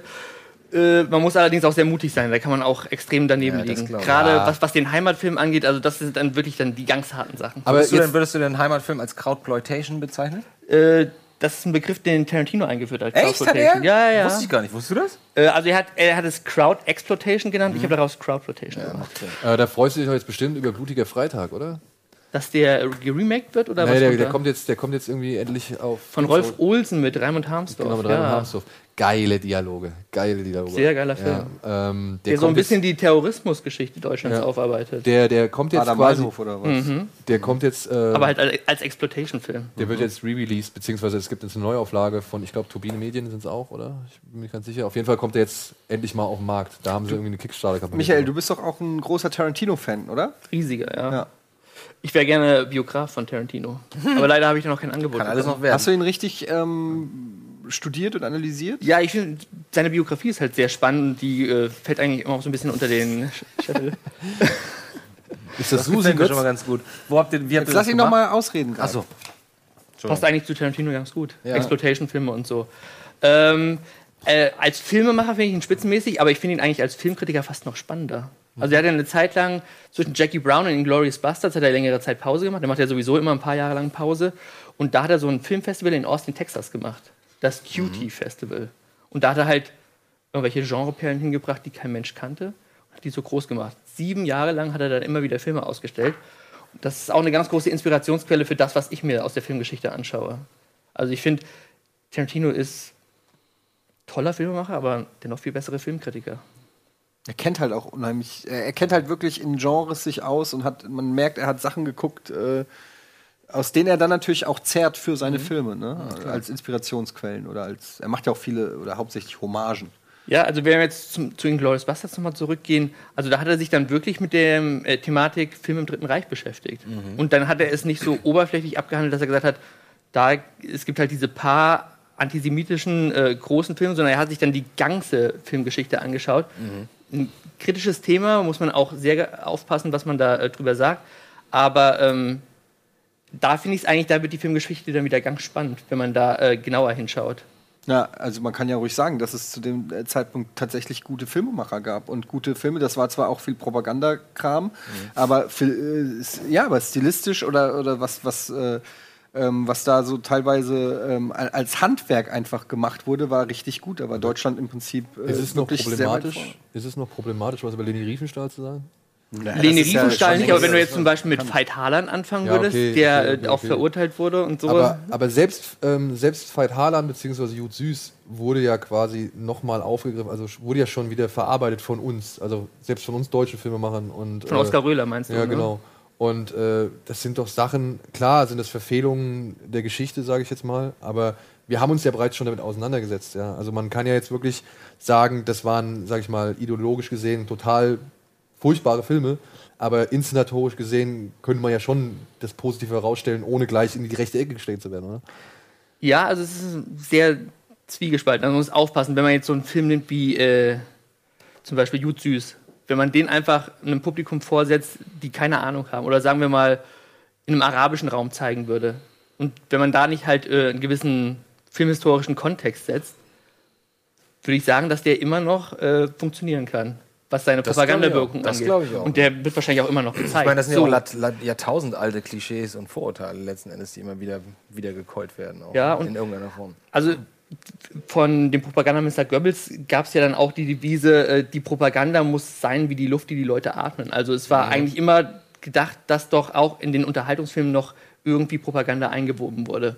Die aber in dem heutigen Kontext teilweise nicht mehr funktioniert, weil es nicht mehr die wirtschaftliche Bedrohung gibt oder aber auch die außenpolitischen äh, Dimensionen von damals. Aber ehrlich gesagt äh, stecken in dieser Zeit zwischen 30 und 40 äh, wahnsinnig tolle Filmemacher. Und ich habe meine Uni-Abschlussarbeit, ich bin ja so ein halber Filmhistoriker, habe ich auch über einen obskuren deutschen Filmregisseur geschrieben. Wenn ich euch den Namen sage, den vergesst ihr sofort wieder. Ja. Aber ich, ich bringe ihn einfach mal. Werner Hochbaum heißt der Mann. Werner Hochbaum. Werner Hochbaum, ja. Der hat, der hat den ersten ähm, Propagandafilm für die SPD gemacht, Ende der 20er Jahre. Ah, okay. Und endete 1939 mit einem Propagandafilm für die Nazis, der Goebbels so schlecht gefallen hat, der heißt drei Unteroffiziere, dass er ihn direkt an die Front geschickt hat. Quatsch. Alter Schwede. Also ich meine, nein, es ist jetzt äh, fies darüber zu lachen. Also äh, Nee, das ist ein sehr hartes Schicksal, aber der hat in dieser Zeit, also auch unter den Nazis, hat er darfst halt keine Nazi-Propagandafilme machen, sonst kommst du mal schnell irgendwie Keine schlechten Nazis. wahnsinnig, wahnsinnig Keine interessante Filme gemacht. Unter anderem auch ähm, Sigmund Freud war ja jüdisch und war von den Nazis auch nicht gern gesehen. Und dann hat er äh, den Film gemacht, Die ewige Maske, der sich eben gerade dann mit dieser Thematik auseinandergesetzt hat. Psychoanalyse, jemand, der schizophren wird und äh, ja. Hast du denn, oder gab es eigentlich, wo wir gerade über Tarantino und deutsche Filme gesprochen haben, äh, die, die Fackeln des Pizzpalü oder wie der Film, der da erwähnt wurde? Den Die gibt's- weiße Hölle vom die weiße Hölle von Pizzpalü, gab, den gab es wahrscheinlich wirklich, ne? Den gibt's wirklich, ja, ja. Das ist ja Leni Riefenstahl und äh, Arnold Funk, die das zusammen als Bergfilm gemacht haben. Und der ist auch wirklich empfehlenswert und der ist auch äh, noch vor den Nazis entstanden. Also der ist, glaube ich, Ende der 20er rausgekommen oder Was, okay. Anfang der 30er. das war ja, glaube ich, dann der heroische Grundstein, der da gelegt worden ist, weswegen man gesagt hat, mach mal Triumph des Willens, oder? Klingt so. Ja, ich Wenn sie meine- da mit Fackeln runterfahren, kann ich mir schon visuell interessant vorstellen. Und Das ist so ein bisschen naziartig auch. Ich glaube, die hat also einen Film gemacht, Das blaue Licht oder so, so ähnlich. Das war eigentlich. Was tut es? Was tut es? So, wir müssen mal jetzt hier von den äh, deutschen äh, fragwürdigen Propagandafilmen wegkommen und äh, ich würde sagen, wir machen mal weiter mit den News. Zac Efron auf Frauenjagd. Der Baywatch-Boy soll Serienkiller Ted Bundy spielen. Langfinger-Alarm in Hollywood. Die aktuellen Diebstähle in der Traumfabrik. Prominente Würze im Fall Hellboy. Jeffrey Tambor ergreift Partei für Del Toro und Pearlman. Bikervogel und Gameboy-Affe. Erstes Konzeptbild zu Kung Fury 2 enthüllt. Kehrt Mill Quinblade. Netflix kündigt Serie zur Witcher-Buchreihe an. Das waren interessante Themen jetzt. Ja, können wir schnell Da kommen wir schnell durch, glaube ich. Ja, glaube ich auch. Aber trotzdem, die Netflix-Geschichte hat. Äh, Ich kann zu Witcher nichts sagen. Ja gut, also ich meine, einerseits, klar, äh, Witcher, ich habe ja den dritten Teil immer noch nicht richtig gespielt, aber was man so hört, soll ja wirklich äh, im Videospielkosmos eine der besten Stories haben und Charaktere und ähm, viel bieten. Auf der anderen Seite bleibt es immer wieder bei Videospielumsetzungen und die haben einfach mittlerweile so einen Ruf weg und äh, so einen faden Beigeschmack. aber es sind ja Romane, ne? Also. Ja, stimmt. Witcher basiert auch auf, auf Roma äh, basiert ursprünglich auf einer Romanreihe. Insofern kann man da mal gucken, was Netflix draus macht, aber ähm, Es Ja. ist auf jeden Fall der Schöpfer mit dabei. Ähm, an, ich hoffe, ich spreche es richtig aus. Andrei Sapkowski. Ja. Ähm, der macht irgendwie mit. Der ist als Berater äh, zuständig und sogar die Adaptoren, die vorher die vorherigen Werke irgendwie in Angriff genommen haben, äh, sind auch mit am Start. Und ob jetzt noch ein Film kommen will, soll, wie mal ursprünglich geplant, das steht jetzt auch noch offen. Aber er freut sich zumindest, dass es jetzt bei Netflix auf jeden Fall in guten Händen ist. Und die Fans sind, glaube ich, sehr erpicht darauf, beziehungsweise es gab so Hoffnungen, dass es vielleicht das Netflix Game of Thrones wird oder Ich denke, ich denke, die Idee steckt natürlich dahinter. Ne? ja. Klar. Es könnte aber auch schnell das Netflix Spartacus Könnte aber werden. schwierig auch werden, wenn sie dann in Konkurrenz mit den fünf anderen Spin-offs von Game of Thrones dann. Ja, da muss man ja wollen. dazu sagen, ne, die werden ja erstmal entwickelt und dann, wenn eine Idee sich wirklich gut hervorgetan hat, dann wird die erstmal genommen. Es ist nicht irgendwie, dass fünf Spin-offs kommen sollen, so, sondern Warten wir so Ja, ab. warten wir so ab, ja. Okay, aber das, äh, was war denn noch? Ja, Der, der ähm, Bruch, also dieser, dieser äh, Wanna Cry Breach hat auch, hat auch Hollywood Studios erwischt, oder wie? Du meinst Langfinger-Alarm in Hollywood. Hieß der Langfinger-Alarm? Nein, Also die ich hab- News. Die wurden doch irgendwie erpresst oder so. Ich weiß überhaupt dass die nichts darüber. Also es gab, es gab, nur erstmal es Licht gab ins doch diesen. Sicherheits, äh, diesen Sicherheits, dieses Sicherheitsproblem weltweit vor drei, vier Tagen, ne? Wo Ja, dieser, genau, genau. Wo dieser WannaCry-Wurm halt überall What? sich. Habe ich nichts vor mitgekriegt. Was? Ernsthaft? Ich Was? schwöre, ich habe nichts davon mitgekriegt. das, sind, das, sind, das sind Hospitäler, mussten, mussten, äh, Die mussten Operationen um, umstellen, weil, weil, sie nicht, weil sie nicht auf die Patientendaten zugreifen In konnten. Amerika. Es, es liefen Pornos äh, äh, in irgendwelchen U-Bahn-Stationen auf den Displays.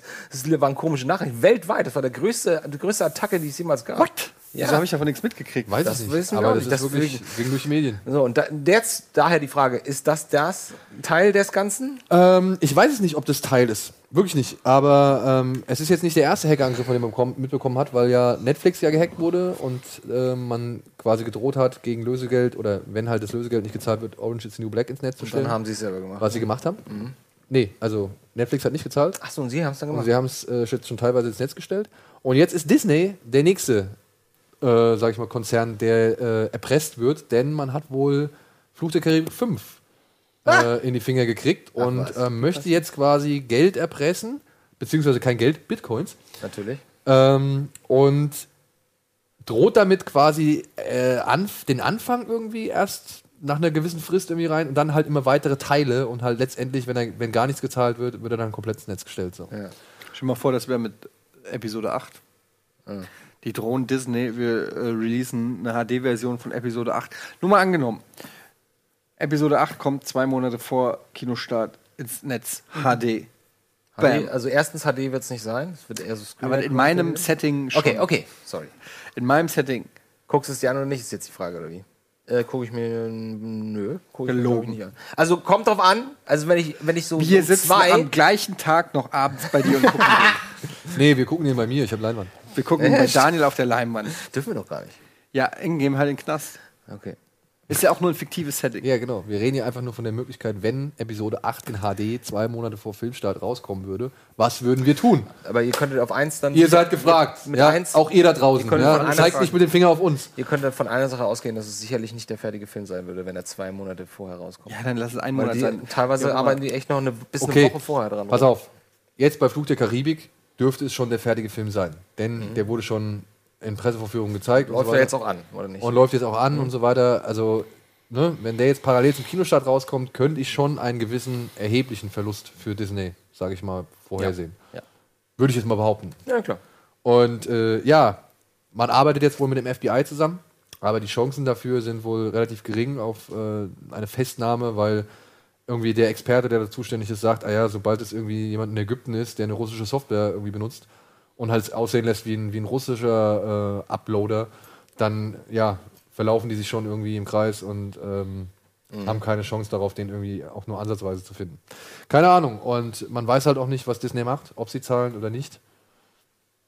Naja, so könnten sie bei äh, einem Flop, also wenn der Film floppt, könnten sie das auf die Ausrede. Ja. Also können sie es auf, Argument, auf ja. den Hack. Aber nichtsdestotrotz hat sie dann wieder einen Film, der 250 Millionen irgendwie in den Sand gesetzt hat und äh, vielleicht gar nicht so viel dafür kann. Ja, doch, Aber man Disney, Johnny kann Depp sich, in kann, die Disney kann sich sogar einen 250 Millionen Dollar Flop leisten aktuell. Vielleicht beschleunigt das ja auch nochmal diese Kinoauswertungsdiskussion, die es ja auch gibt, dass Sachen viel schneller äh, auf Video on Demand herauskommen sollen. Finde ich So, auch. dass man halt, keine Ahnung, 30 Dollar für den zwei Wochen, nachdem er im Kino angelaufen ist. Ich weiß nicht, wenn da die, die digitalen Möglichkeiten dann immer. Ich finde das ja ganz gut, aber ich, also ich finde einerseits das sinnvoll. Ah, nee, wir lassen sich mit dem Thema anfangen. Das ist zu komplex. Nee, einfach nur, weil es das ist ja ein Milliardengeschäft, um was es da geht. Bei Star Wars so. Es wird auf ja auf jeden Fall entgegentreten. Ich glaube, auch bei Fluch der Karibik ist es nicht billiger so. Also das war schon ein enormer Aufwand, den die da reinstecken und den die auch in die Werbung packen und der auch ins Merchandise geht und was weiß ich und so fort. Und ähm, den Film vorher zu releasen, ich glaube schon, dass es äh, für einige Leute da echt schmerzhaft ist. Ja. Ja. Gut, und dann gab es noch irgendwie eine andere Geschichte, da wurde eine Vorgeschichte zu Harry Potter, die J.K. Rowling J.K. Rowling mal vor Jahren auf eine Postkarte geschrieben hat und die eigentlich auch nur aus insgesamt 800 Wörtern besteht. Hör auf, Immer Ja, dieser ja, ja. Raum. Red kein Das Scheiß. ist schon wieder Das so ist nicht ein wahr. selbst erfundener Mythos. War das, Ja. Ist nicht hier, hier äh, Weird, Weird Animals and Where to Find Them, war das nicht eine 60-Seiten-Geschichte? Ja, 64, ja. Und daraus machen sie jetzt drei Teile. Und Genau. jetzt kommt das und daraus machen sie auch einen Film. Aus Naja, der da- daraus können sie- Postkarte, aus daraus- der Postkarte. Daraus können sie keinen Film machen, denn die Postkarte wurde geklaut. Das ist die beste. Eigentlich müsste es einen Film Das darüber Film, geben. ja. ja. Das wäre die bessere Geschichte. Die Postkarte wurde mal irgendwann für, weiß ich nicht, 28.000 Dollar, äh, nee, 28.000 Pfund oder so, wurde die mal versteigert. Äh, das, das Geld ist damals irgendwie 25.000 Pfund. Das Geld wurde damals für irgendeine Stiftung gegen ähm, Dyslexie und keine Ahnung ähm, äh, eingesetzt oder beziehungsweise gespendet. Und die war halt im Privatbesitz und die Karte ist jetzt geklaut worden und wird jetzt hoffentlich, oder beziehungsweise die Polizei, wie halt auch J.K. Rowling hoffen, dass sie halt von irgendeinem Fan oder von dem Dieb an irgendeinen Fan angeboten wird. und warum die denn? Fans Aber sollen sich warum denn? Die weiß doch, was sie da. Ich meine, das sind ja nur 80 Sa Wörter oder was du da? 800 Wörter. Geht um eine Geschichte zwischen dem Vater von Harry Potter und Sirius Black, die Aber da brauchen sie doch nicht diese Postkarte für, das weiß von sie zwei doch. Motorradbullen verfolgt werden, weil sie ohne Helm fahren. Und was soll jetzt daraus gemacht werden? Ich weiß nicht, der Typ will es wahrscheinlich verkaufen an irgendeinen Hardcore-Harry Potter-Fan. Ach so. Für Bitcoins. Für Bitcoins vielleicht. Ja. So viel dazu. Dann, was haben wir noch? Ähm, ja, Zac Efron soll den äh, Serienkiller Ted Bundy Bist du spielen. sicher, dass es nicht Al Bundy war? das könnte ich mir besser vorstellen. Nach Baywatch ist alles möglich. Dazu Aber hast du, mal, hast du mal Bilder von Ted Bundy Ich gesehen? wollte gerade sagen, da- dazu muss man wissen, dass Ted Bundy ein sehr charmanter Motherfucker war, der mit seiner eloquenten Art und seinem schicken Auftreten halt äh, Mädels dazu, ja, guck ruhig mal nach, Guck mal nach, ja. wie der Meister. 30 erwiesene Frauen hat er umgebracht. Ja, wahrscheinlich waren es viel, viel mehr. Und es waren wahrscheinlich viel, viel mehr. Und Gibt es einen du guten den- Film zu? zu Ted Ich habe mir mal eine Weile lang, ich habe ne? ich hab immer so eine Phase, wo ich mir dann ganz viele Dokus über Serienkiller angucke. Also jetzt mal, guck dir das mal an. und äh, nee, ihr müsst ja auch reden hören. Also der spricht halt wirklich sehr wortgewandt und intelligent und charmant. Und, Mhm. äh, Das ist doch Zac Efron. und alles. Sag nochmal. Sag mal. Ah, okay. Ja, ich habe jetzt hier. Also das Bild von Eddie ist vielleicht ein bisschen besser. Ja, das kann man jetzt nicht abgreifen, glaube ich. Ja, also er sieht definitiv nicht aus wie ein. Also das ist einer der interessantesten Serienkiller, weil er halt wirklich überhaupt nicht aussieht wie einer und gar nicht sich so gibt wie Ja, einer. und er, weil er auch schon Und ein einer paar Jahre im Kreis der Verdächtigen war, also seine Freundin, Ja, aber- diese, diese aber- Köppler oder wie sie heißt, äh, die hat wohl schon mehrfach bei der Polizei irgendwie angerufen und hat gesagt, es könnte sein. Ja, aber das ist das American Psycho-Syndrom, weißt du? Keiner glaubt ihm das. Ja. Keiner, äh, selbst wenn er es wahrscheinlich sagen würde, nee, der ist doch so der sieht doch so gut aus, der kann das nicht. Der Ja, und der ist so nett und Ja, der hat auch keine genau. kriminelle Vergangenheit Ja, genau, und so. Und äh, wie kann es sein, dass der junge, nette Mann irgendwie äh, Frauen umbringt? Ja. Der Reihe nach. Aber ich finde es eine spannende Verpflichtung. ja, aber Zac Efron kann immer noch nicht so richtig gut was, oder? Gut, vielleicht ist das jetzt der Film. Wie heißt er? Ähm, wie soll Gibt es er da auch schon einen Regisseur zu? Oder ist das jetzt gerade. Oh ja, aber und das ist leider, das ist leider, glaube ich, der Haken an der Sache. Der Regisseur, ja, der Regisseur, den Ja. gibt es nämlich schon, der heißt, Alan Wiseman. nee, Joe Berlinger. Und Joe Berlinger hat als Regisseur bisher nicht wirklich viel auf der, auf der Uhr. Der macht eigentlich eher Dokumentationen, aber der letzte wirkliche Film ist Blair Witch Project 2 Ui, ui. Book of Shadow. Ah, okay. Okay. Bitte was? Haben wir schon mal drüber gesprochen. Fandst du gar nicht so schlimm, oder? Ich habe den damals im Kino gesehen und habe mich sehr gegruselt. Ich habe ihn, seit, ich hab ihn seitdem nicht mehr gesehen und ich glaube, dass das kein guter Film ist.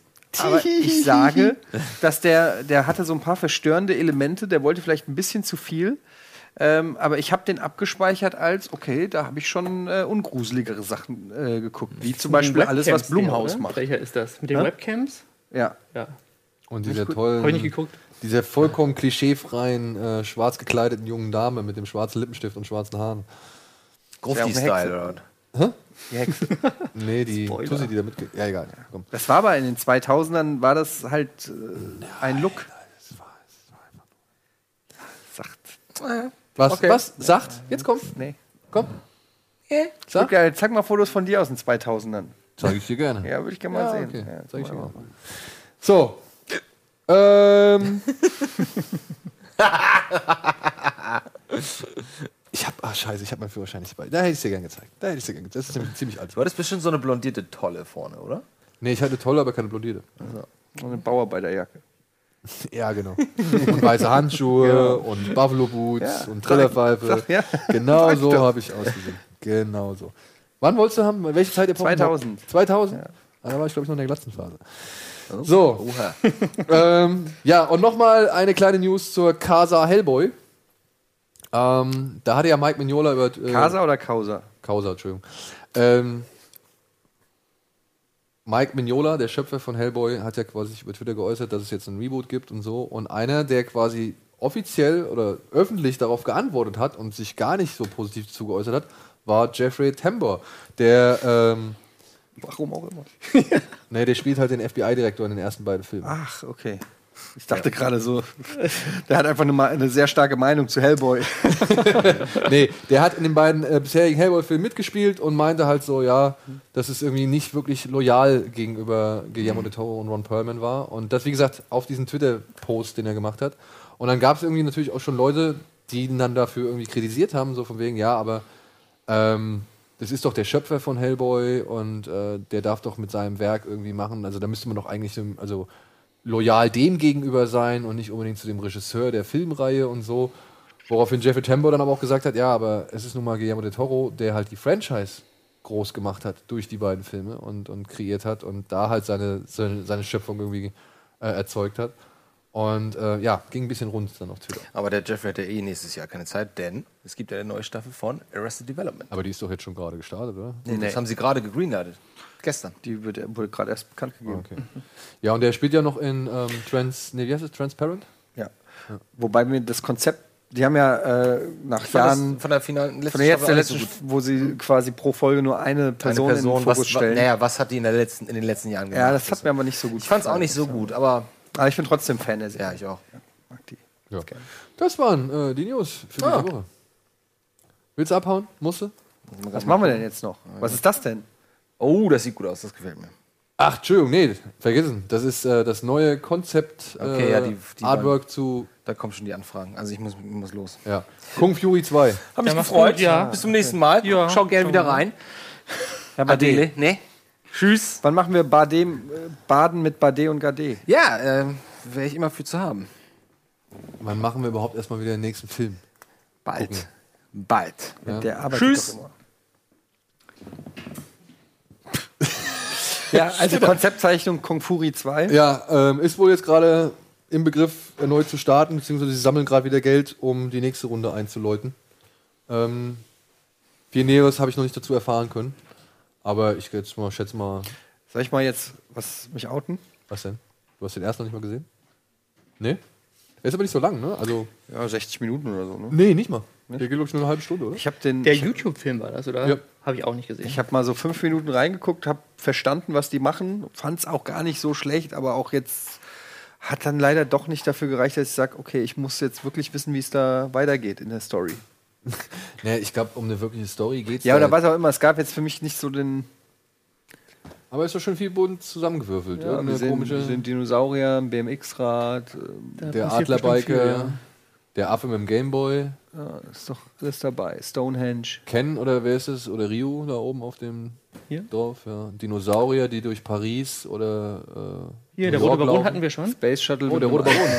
Ja, ist, oh, stimmt, tatsächlich. Der rote Baron ist auch nicht da. Also, Papagei und Bubbles sehen wir. Also es ist viel dabei. man könnte sagen, ja, wird wild. So. Das waren die News für diese Woche. Und ähm, ich würde sagen, wir haben ja noch, das erkläre ich kurz auf, wir haben ja diese, äh, dieses Gewinnspiel zu Assassin's Creed ins Leben gerufen. Ähm, Auch mit den Stories. wo wir euch genau, wo wir euch darum gebeten haben, Fanfictions einzuschicken. Wir haben jetzt ja auch schon ein paar äh, rausgesucht, beziehungsweise es sind auch echt schon einige einge- eingetroffen. Das werden wir heute aber alles leider nicht schaffen. Außerdem ist Andi jetzt weg und der wollte ja äh, so ein bisschen auch äh, sich daran ergötzen. Dementsprechend machen wir das beim übernächsten Mal. Also nicht nächste Woche, wenn Feiertag ist, sondern darauf die Folge. Ne? Ja. Und jetzt haben wir noch ein kurzes Dankeschön an ähm, Ich pack jetzt mal den Facehugger aus. haben die Kaikchi, ich hoffe, das habe ich jetzt richtig ausgesprochen, ähm, der junge Mann hat uns wirklich, der eine oder andere hat es vielleicht schon gesehen, hier auf dem Tisch, äh, hier liegt die Laserdisc von äh, Terminator 2. Oh, du packst ihn aus. Ja, wow, wie, wie der nach Plastik riecht, ne? Und ähm, der junge Mann hat uns? Nee. einen ganzen Umzugskarton, What? Ja. einen ganzen Umzugskarton mit Laserdiscs zukommen lassen. Wow. Das Problem bei der ganzen Sache ist, Soll ich auch was halten? Keiner von uns hat Laserdisc. keiner von uns hat Laserdiscs. Laserdiscs. Aber es wäre schon mal geil, sich irgendwie so ein Gerät anzuschaffen. Aber was eine geile Sammlung. Jetzt, Ey, was spätestens ne, jetzt. Ja, was eine geile Sammlung. Also, Rumble in the Bronx, Ghost in the Shell. Hammer. Wirklich, wirklich richtig, richtig geil. Hier habe ich Ähm, neulich nochmal den Roundtable mit Ridley Scott und Tarantino nachgehört. Hat er gemeint, Super die Szene für, den, für Super die Time Capsule ist Ja. Supercop 3. Ähm, er, er, wollte, er, sich mal, er wollte sich seit langen Jahren einen, einen Player holen, hat er nie getan, deswegen haben die nur rumgegammelt. Und sollte es sein, dass wir einen Laserdisc-Player haben, ja, ähm, genau. Könnten wir das ja machen. Die Gehirnschnecke, oder was? Trinken wir jetzt so. Ja. Ähm, warum ich die Filme nicht bei eBay verkaufe? Wenn ich daran denke, könnte ich mal für die eBay, für, was ich für die LDs bezahlt habe und was ich heute dafür noch bekommen könnte, dann bekomme ich einfach nur schlechte Laune. Sehr schlechte Laune. Findest du auch? Glaubst du das auch? Also, die so viel gekostet haben. nee, dass die mal viel gekostet haben, stelle ich Achso, das ist außer Frage, aber dass man jetzt so wenig dafür kriegt. Ja. Also ich meine, das sind doch echte, das sind doch echte Perlen. Ne, es gibt ja auch Leute, die ihre Criterion Collection verkaufen, also von daher, was DVDs angeht. Oh, ich war ja gestern die in Leute London. steigen doch alle auf digital um mehr und mehr. Ah, Wenn man keinen Platz mehr hat. Es so ist das, schade. das Problem ist, ich als DVD-Sammler merke auch, wie ich wirklich nur noch sehr wenig DVDs kaufe. Äh, früher, da kam fast täglich äh, ein Päckchen mit einer DVD. Und mittlerweile, äh, also zum einen habe ich halt auch schon fast alles, was ich immer haben wollte. Und es kommt wenig so Neues raus, wo ich sage, das muss ich jetzt unbedingt noch mal haben. Aber jetzt so mit Netflix und weiß ich nicht was, es ist schon auch so ein bisschen ein Sammelkiller. Es ist einfach so. Ich habe mir gestern, ich war ja gestern in London und habe mir doch direkt mal zwei Blu-rays gekauft. Was denn? ähm, Life Force und Runaway Express. Oh. Weil es gibt nämlich ein Label in England, die heißen Arrow, glaube ich. Und die bringen halt die mit so echt geilen, stylischen 80er Jahre, so ein bisschen übertriebenen Covern raus. Und die waren eigentlich relativ günstig. Also ich meine, die sind alle digital remastered, alle uncut. Und wirklich die geilsten Sachen hier. The Beyond, Hellraiser, ähm, ach, weiß ich nicht. Ziemlich viel aus den 80ern dabei. Ja, es ist, ja, es ist wirklich ziemlich viel. Es ist halt fast die ganze Canon-Palette haben sie fast schon noch, noch mal Die rausgeholt. 80er war das beste Film, ja. Und ähm, ja, also ich, 70er, 80er. aber auch so Slugs und so Sachen, also schon die schönen, Frösche. ja, die, die schönen trashigen Dinge oder hier It Came to Frogtown und all so ein Kram. Also da waren wirklich ein paar richtig geile Sachen dabei. Und ich hätte eigentlich gern noch mehr genommen, aber ich habe mich dann doch nur auf zwei beschränkt. Ich bin auch in zwei Wochen wieder in London. Mal gucken, was man dann noch abgreift. So, Hamdi, vielen, vielen Dank an dieser Stelle für diese äh, tolle Kiste. Was machst du denn jetzt damit? Ich habe keine Ahnung. Ich kann es dir wirklich nicht sagen. Ich hoffe, man findet im Netz irgendwo noch einen billigen Laserdisplayer, weil dann würde ich nämlich echt mal sagen, schaffen wir uns ja einen Hintergrund an. laufen lassen. und- Ah, das geht nicht, wahrscheinlich wieder aus rechtlichen Nee, Gründen. das wird wahrscheinlich nicht gehen. Nee. Aber wir können ja trotzdem mal hier einen kleinen Kinoabend veranstalten. Und, Laserdiscs, Äh, mit ja. Laserdiscs. Ich bin dabei. Wenn ihr mich nochmal einladet. Einen Natürlich. Kunden haben wir schon. So, gibt es irgendwas, äh, Michael, auf das du dich besonders freust in nächster Zeit so? Naja, gestern hat ja das Festival in Cannes angefangen. Und äh, ich bin ja, das ist eigentlich so das Hauptthema meines Blogs, äh, Festivalberichterstattung. Also entweder fahre ich selber hin, wie zur Berlinale im Februar. Und Cannes ist halt, das ist die Weltmeisterschaft des Films. Also da kommen die ganz großen Autoren zusammen. Ob, man, ob das jetzt das Kino ist, was einen interessiert, ist natürlich nochmal eine andere Frage. Aber eigentlich, wenn man, keine Ahnung, eigentlich ist es das, was man das Jahr über dann abarbeitet. Ob jetzt der neue Haneke startet, Happy End heißt der, da geht es um die Flüchtlingskrise, da sagt man ja auch nicht gleich, ja, geil, da renne ich dann ins Kino. Aber es ist halt schon, schon ein wichtiges Na, also Thema. Und er hat jetzt zweimal hintereinander die Goldene Palme gewonnen für den besten Film. Es hat noch nie ein Regisseur geschafft, das dreimal zu, hinzubekommen. So. Ich gönn's ihm. Eine Ja. ehemalige, eine ehemalige. Mitarbeiterin von uns studiert bei ihm. Ach ja, Ja, Stimmt. in Ja. Wien wahrscheinlich dann, in oder? Wien, genau. Mhm. genau.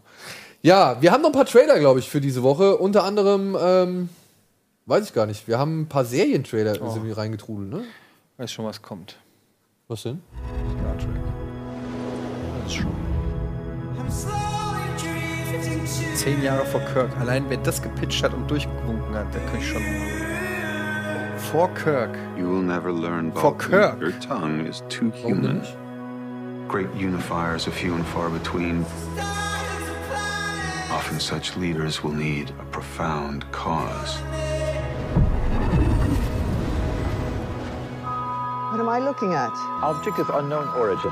War das Lucy We've come all this way, Captain. It would be Äh, irresponsible to leave whatever that is unknown. I sense the coming of death. I sense it coming now.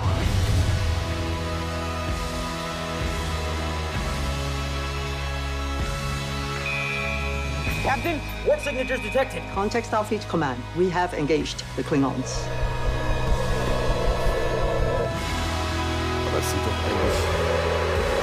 Du hast We gesagt, target its neck, du cut off billig, its ne? head. Was sieht man denn? Nö, das ist also die. die Valenzflare-Effekte äh, und dann siehst du die Brücke. What have you done out there on the edge of Federation space? Also I'm trying to save you. I'm trying to save all of you.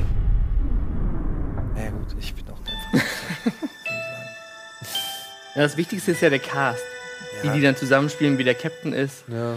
Also zwei, du hast zwei weibliche Captains, eine Asiatin, eine Schwarze. Das ist schon wieder so Hollywood Diversity, die halt einfach sein muss.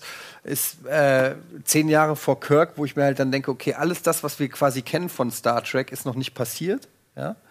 Ähm, das spricht dann halt für Tausende von Technologien oder was weiß ich oder Storystränge, die im Prinzip noch nicht passiert sind, auf die du also auch nicht groß aufbauen kannst. Äh, diese Prequel-Geschichten können auch irgendwann ein bisschen nervig sein. Ähm, da hätte ich mir eher was Visionäres gewünscht. Also ich habe Lust auf die Serie. Ich habe jetzt längere Zeit keine Serie mehr geguckt und ich gucke immer noch äh, Raumschiff Enterprise das nächste Jahrhundert, TNG. Wenn das irgendwie auf Tele 5 wiederholt wird, Also, gucke ich immer mal rein. Aber jetzt mal zum Vergleich, ne? Also für mich sah das jetzt, klar, das ist natürlich, ich weiß nicht, auf wie viele äh, Staffeln oder Folgen das ausgelegt ist oder so, aber ich fand das jetzt so mit den diesen Wüstenbildern und keine Ahnung und dann auch mit dem Weltraumanzug und so, also ich fand, das geht deutlich mehr in die Darstellung anderer Bereiche als nur irgendwie, wir sehen immer die Brücke von der Enterprise und wie sich Leute da unterhalten, oder? Also ja, man, man will schon irgendwie den, den, die Außenwelt zeigen und präsentieren, oder? Das war jetzt mein Eindruck und ich fand es jetzt nicht so das schlecht. Budget der Serie zulässt, genau. Ja. Also ich bin, ich bin auch kein, also mich, mich reizt das jetzt nicht wirklich, weil ich kein großer Star Trek-Fan bin, so. Also und gerade als Serie hat mich das nie lange fesseln können. Aber ich fand. Das Was mir gut gefallen hat, um auch mal das Positive daran zu erwähnen, ist, dass es nicht so klamaukig war, sondern offensichtlich einen sehr dramatischen ähm, Unterton hatte, also sich selber ernst nimmt. Ähm, das finde ich Das ist ja. immer ganz wichtig bei Comic-Verfilmungen. Ist immer sehr wichtig bei Ja, Comic-Verfilmungen. genau. Ja.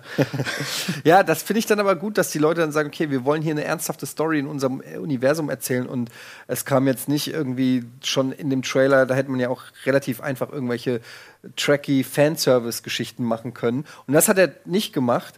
Ähm, aber ich bin halt einfach kein Star Trek-Fan und jedes Mal, wenn ich diese Klingonen-Typen sehe, ist bei mir vorbei. Ich kann da einfach nicht, ich, es geht einfach nicht. Ich Ja, deutlich nicht- humorvoller ist ja jetzt ein weiterer Trailer Genau. äh, zu einer ja, Space-Opera-Serie. Ähm, ich habe den Namen jetzt wieder vergessen. Or- Orville? Orville, glaub ich, Orville? ja. Ed, have a seat. Seth MacFarlane von. John Favreau. Eine Serie, kein Film. USS Orville. Ever since Quasi a kid, der I have Spoof direkt hinterher. On an exploratory vessel. You're nobody's first choice for this job, but we have 3,000 ships to staff, and we need captains. Can I have one of these mints? Those are marbles. We're giving you one last chance.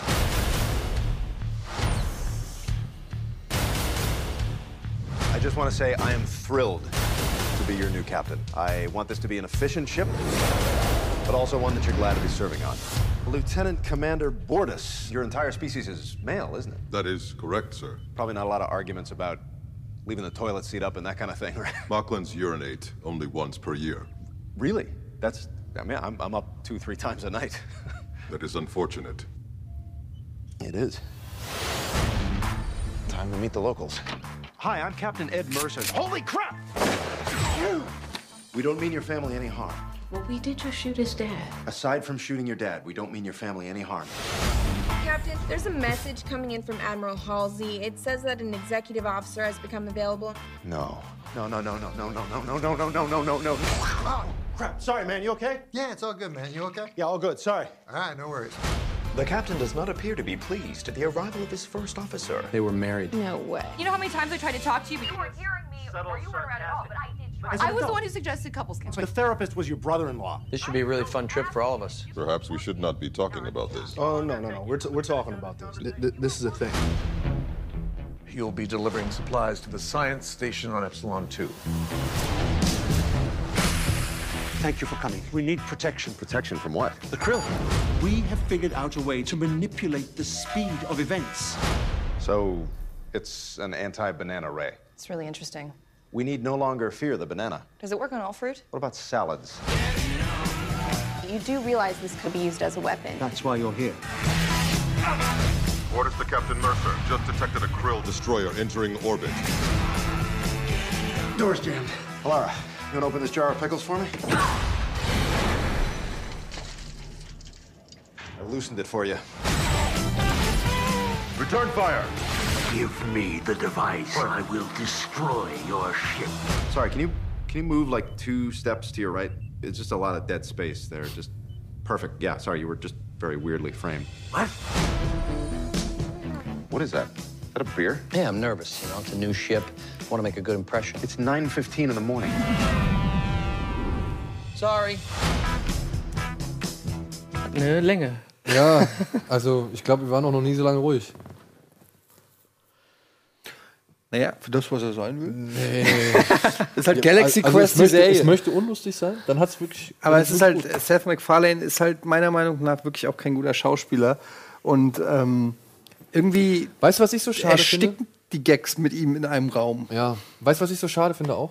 Es ist immer nur dieses Schnitt gegen Schnitt, Schnitt oder Schuss gegen Schuss, Schuss gegen Schuss, Schuss gegen Schuss. Es ist nicht so, also nicht anhand, okay, es ist nur ein Trailer, aber jetzt so, es ist einfach, ich merke das ja leider immer wieder, ähm, das macht irgendwie mir selten nur noch Spaß, weil wenn du dann nicht wirklich richtig geile Autoren hast, ja, dann wird es halt noch langweiliger, wenn es einfach nur die ganze Zeit hin und her geht. Wenn sie auf einen Gag irgendwie 15 Mal irgendwie hin und her schneiden Mhm. und immer wieder nur den Ball zurückspielen so und Es ist halt wieder auch so ein bisschen Family Guy Humor. Ähm, und manchmal sind da Sachen dabei, die ich lustig finde, wie zum Beispiel am Ende, dass der. äh, Das mit dem Alien- Frame, das war cool. Dem, Also, das, das fand ich eine ganz lustige ähm, Beobachtung. Dann gibt es da auch wieder Sachen, die halt irgendwie nicht so lustig sind. Ähm, Aber dann sehe ich zum Beispiel, dann sehe ich zum Beispiel diese Szene, wo sie da irgendwie einen Raumschiffkampf simulieren so und oder oder wenn sie gegen mit Außerirdischen irgendwo in diesem, in diesem Einkaufszentrum rumballern oder sowas, ja. Und die wirken für mich schon wieder nicht ironisch, sondern die wirken für mich halt irgendwie schon fast wieder, okay, das ist jetzt eine, unsere Geschichte, die wir eigentlich erzählen wollen, weißt du? das ist halt so beides. Es ist so ein bisschen Brooklyn 99 in Space Ja, vielleicht. so, ja, ne? okay, aber Aber ey, ich. äh, Was soll man Aber das sagen? fühlt sich gar nicht wie eine Serie an, sondern eher wie ein Film, oder? ja, eigentlich hat es sich angefühlt wie ein Film. Wie halt ein sehr Nicht so low-budget lustiger produzierter Film. Film. aber Es ist halt ein bisschen Raumschiff, Traumschiff Enterprise. Raumschiff Bisschen, Periode 1. ja, Ne? ja. Hoffen, wir, Ähm, hoffen wir nicht. Ja. Was haben wir denn? Haben wir noch vielleicht was richtig Geiles jetzt? Haben wir noch was richtig Geiles, Alvin, ja genau. Etwas, wo wir sagen können, wow, da habe ich Bock Ah, drauf. kann. Wir brauchten ein Wunder. Ach, Okja. Was sagst du zu der Entscheidung? Was ist denn Dass das? sie den in den Wettbewerb genommen haben als Netflix-Film. Ja, und jetzt halt, dass es dann diesen Skandal oder dieses Moment, Aufschrei. ganz kurz, bevor ihr schon drüber redet, oh, ich habe keine Ahnung, was ich da gerade sehe. Unsere Superschweine werden nicht nur groß und wunderschön hell? sein. Ihre Aufzucht und Haltung ist extrem umweltfreundlich. Ach, ist das Sie von. brauchen wenig Futter und produzieren Ja. wenig Ausscheidungen. Und am allerwichtigsten, sie schmecken einfach verdammt gut. Ein bisschen Last Guard.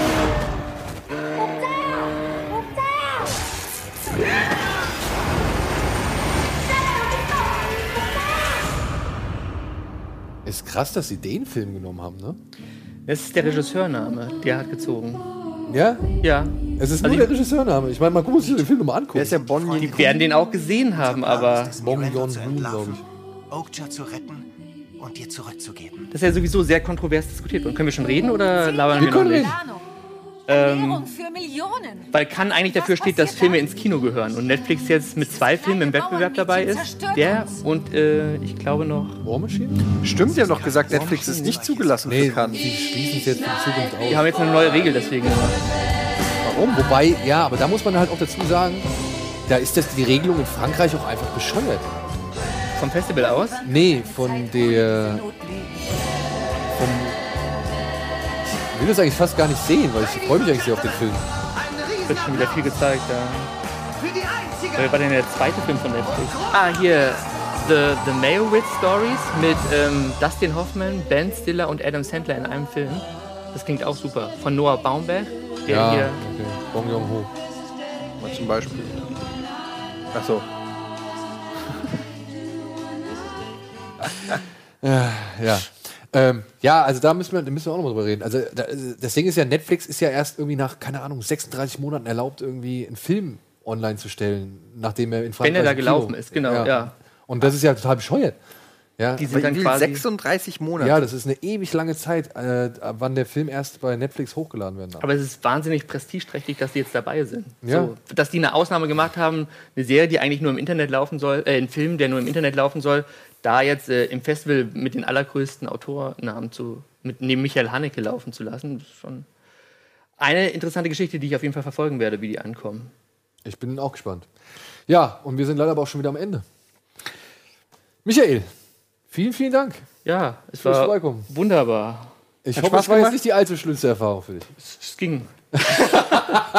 Du darfst auf jeden Fall gerne wiederkommen. Äh, es war sehr schön. Ähm, wie gesagt, habe ich ja schon zu Beginn gesagt, äh, dich mal persönlich hier zu haben. Und ich hoffe, du hast auch mal einen Eindruck äh, von der anderen Seite bekommen, wie das ist. Und ähm, ja, ich glaube, du, äh, du hast hier sehr gut reingepasst mit einem fast biblischen ähm, Filmwissen. Ähm, Darf ich euch noch ein Kompliment sagen? Und äh, ihr seid, also es äh, bringt es eigentlich nicht zu sagen, ihr seid das beste Kinomagazin, was es aktuell gibt, weil es nicht so viele geile Kinomagazine gibt. Aber ihr seid eigentlich das beste Kinomagazin seit den seligen Tagen von Celluloid auf Viva 2. Und äh, also das war ein ganz anderes Format, es war kürzer, es hatte andere Schwerpunkte, aber in der Riege spielt ihr eigentlich mit. Und hier, deine Sabine Sauer kenne ich gar nicht, aber das ist wahrscheinlich dann noch die dritte Sendung, die man da nennen muss. Aber Ja. so. Also das nehmen wir natürlich gerne nehmen mit. wir- Wenn ja, es von dir kommt, dann, dann heißt das auch was, weil du weißt, wovon du sprichst. Das heißt, äh, wir machen uns jetzt demnächst bei Kino Plus so einen Kranz hin. Schwanenmeister, Filmfestspiele, bestes Kinomagazin, in Klammern, auch wenn es nicht so viele gibt. ähm, schön, dass du da warst, Michael. Ja, gerne mal wieder. Und ähm, ja, Ansonsten, ja, äh, wir sehen uns in zwei Wochen erst in wieder. zwei Wochen wieder, sage ich mal, in der alten Besetzung wieder oder mit, mit einer regulären Folge wieder. Ansonsten gibt es wahrscheinlich nächsten Donnerstag zum Feiertag ein schönes Special. Und ansonsten geht ins Kino, guckt Serien und bleibt uns treu. Und viel Spaß jetzt noch mit dem folgenden Programm. Ist, glaube ich, wir müssen reden. Macht's gut. Tschüss.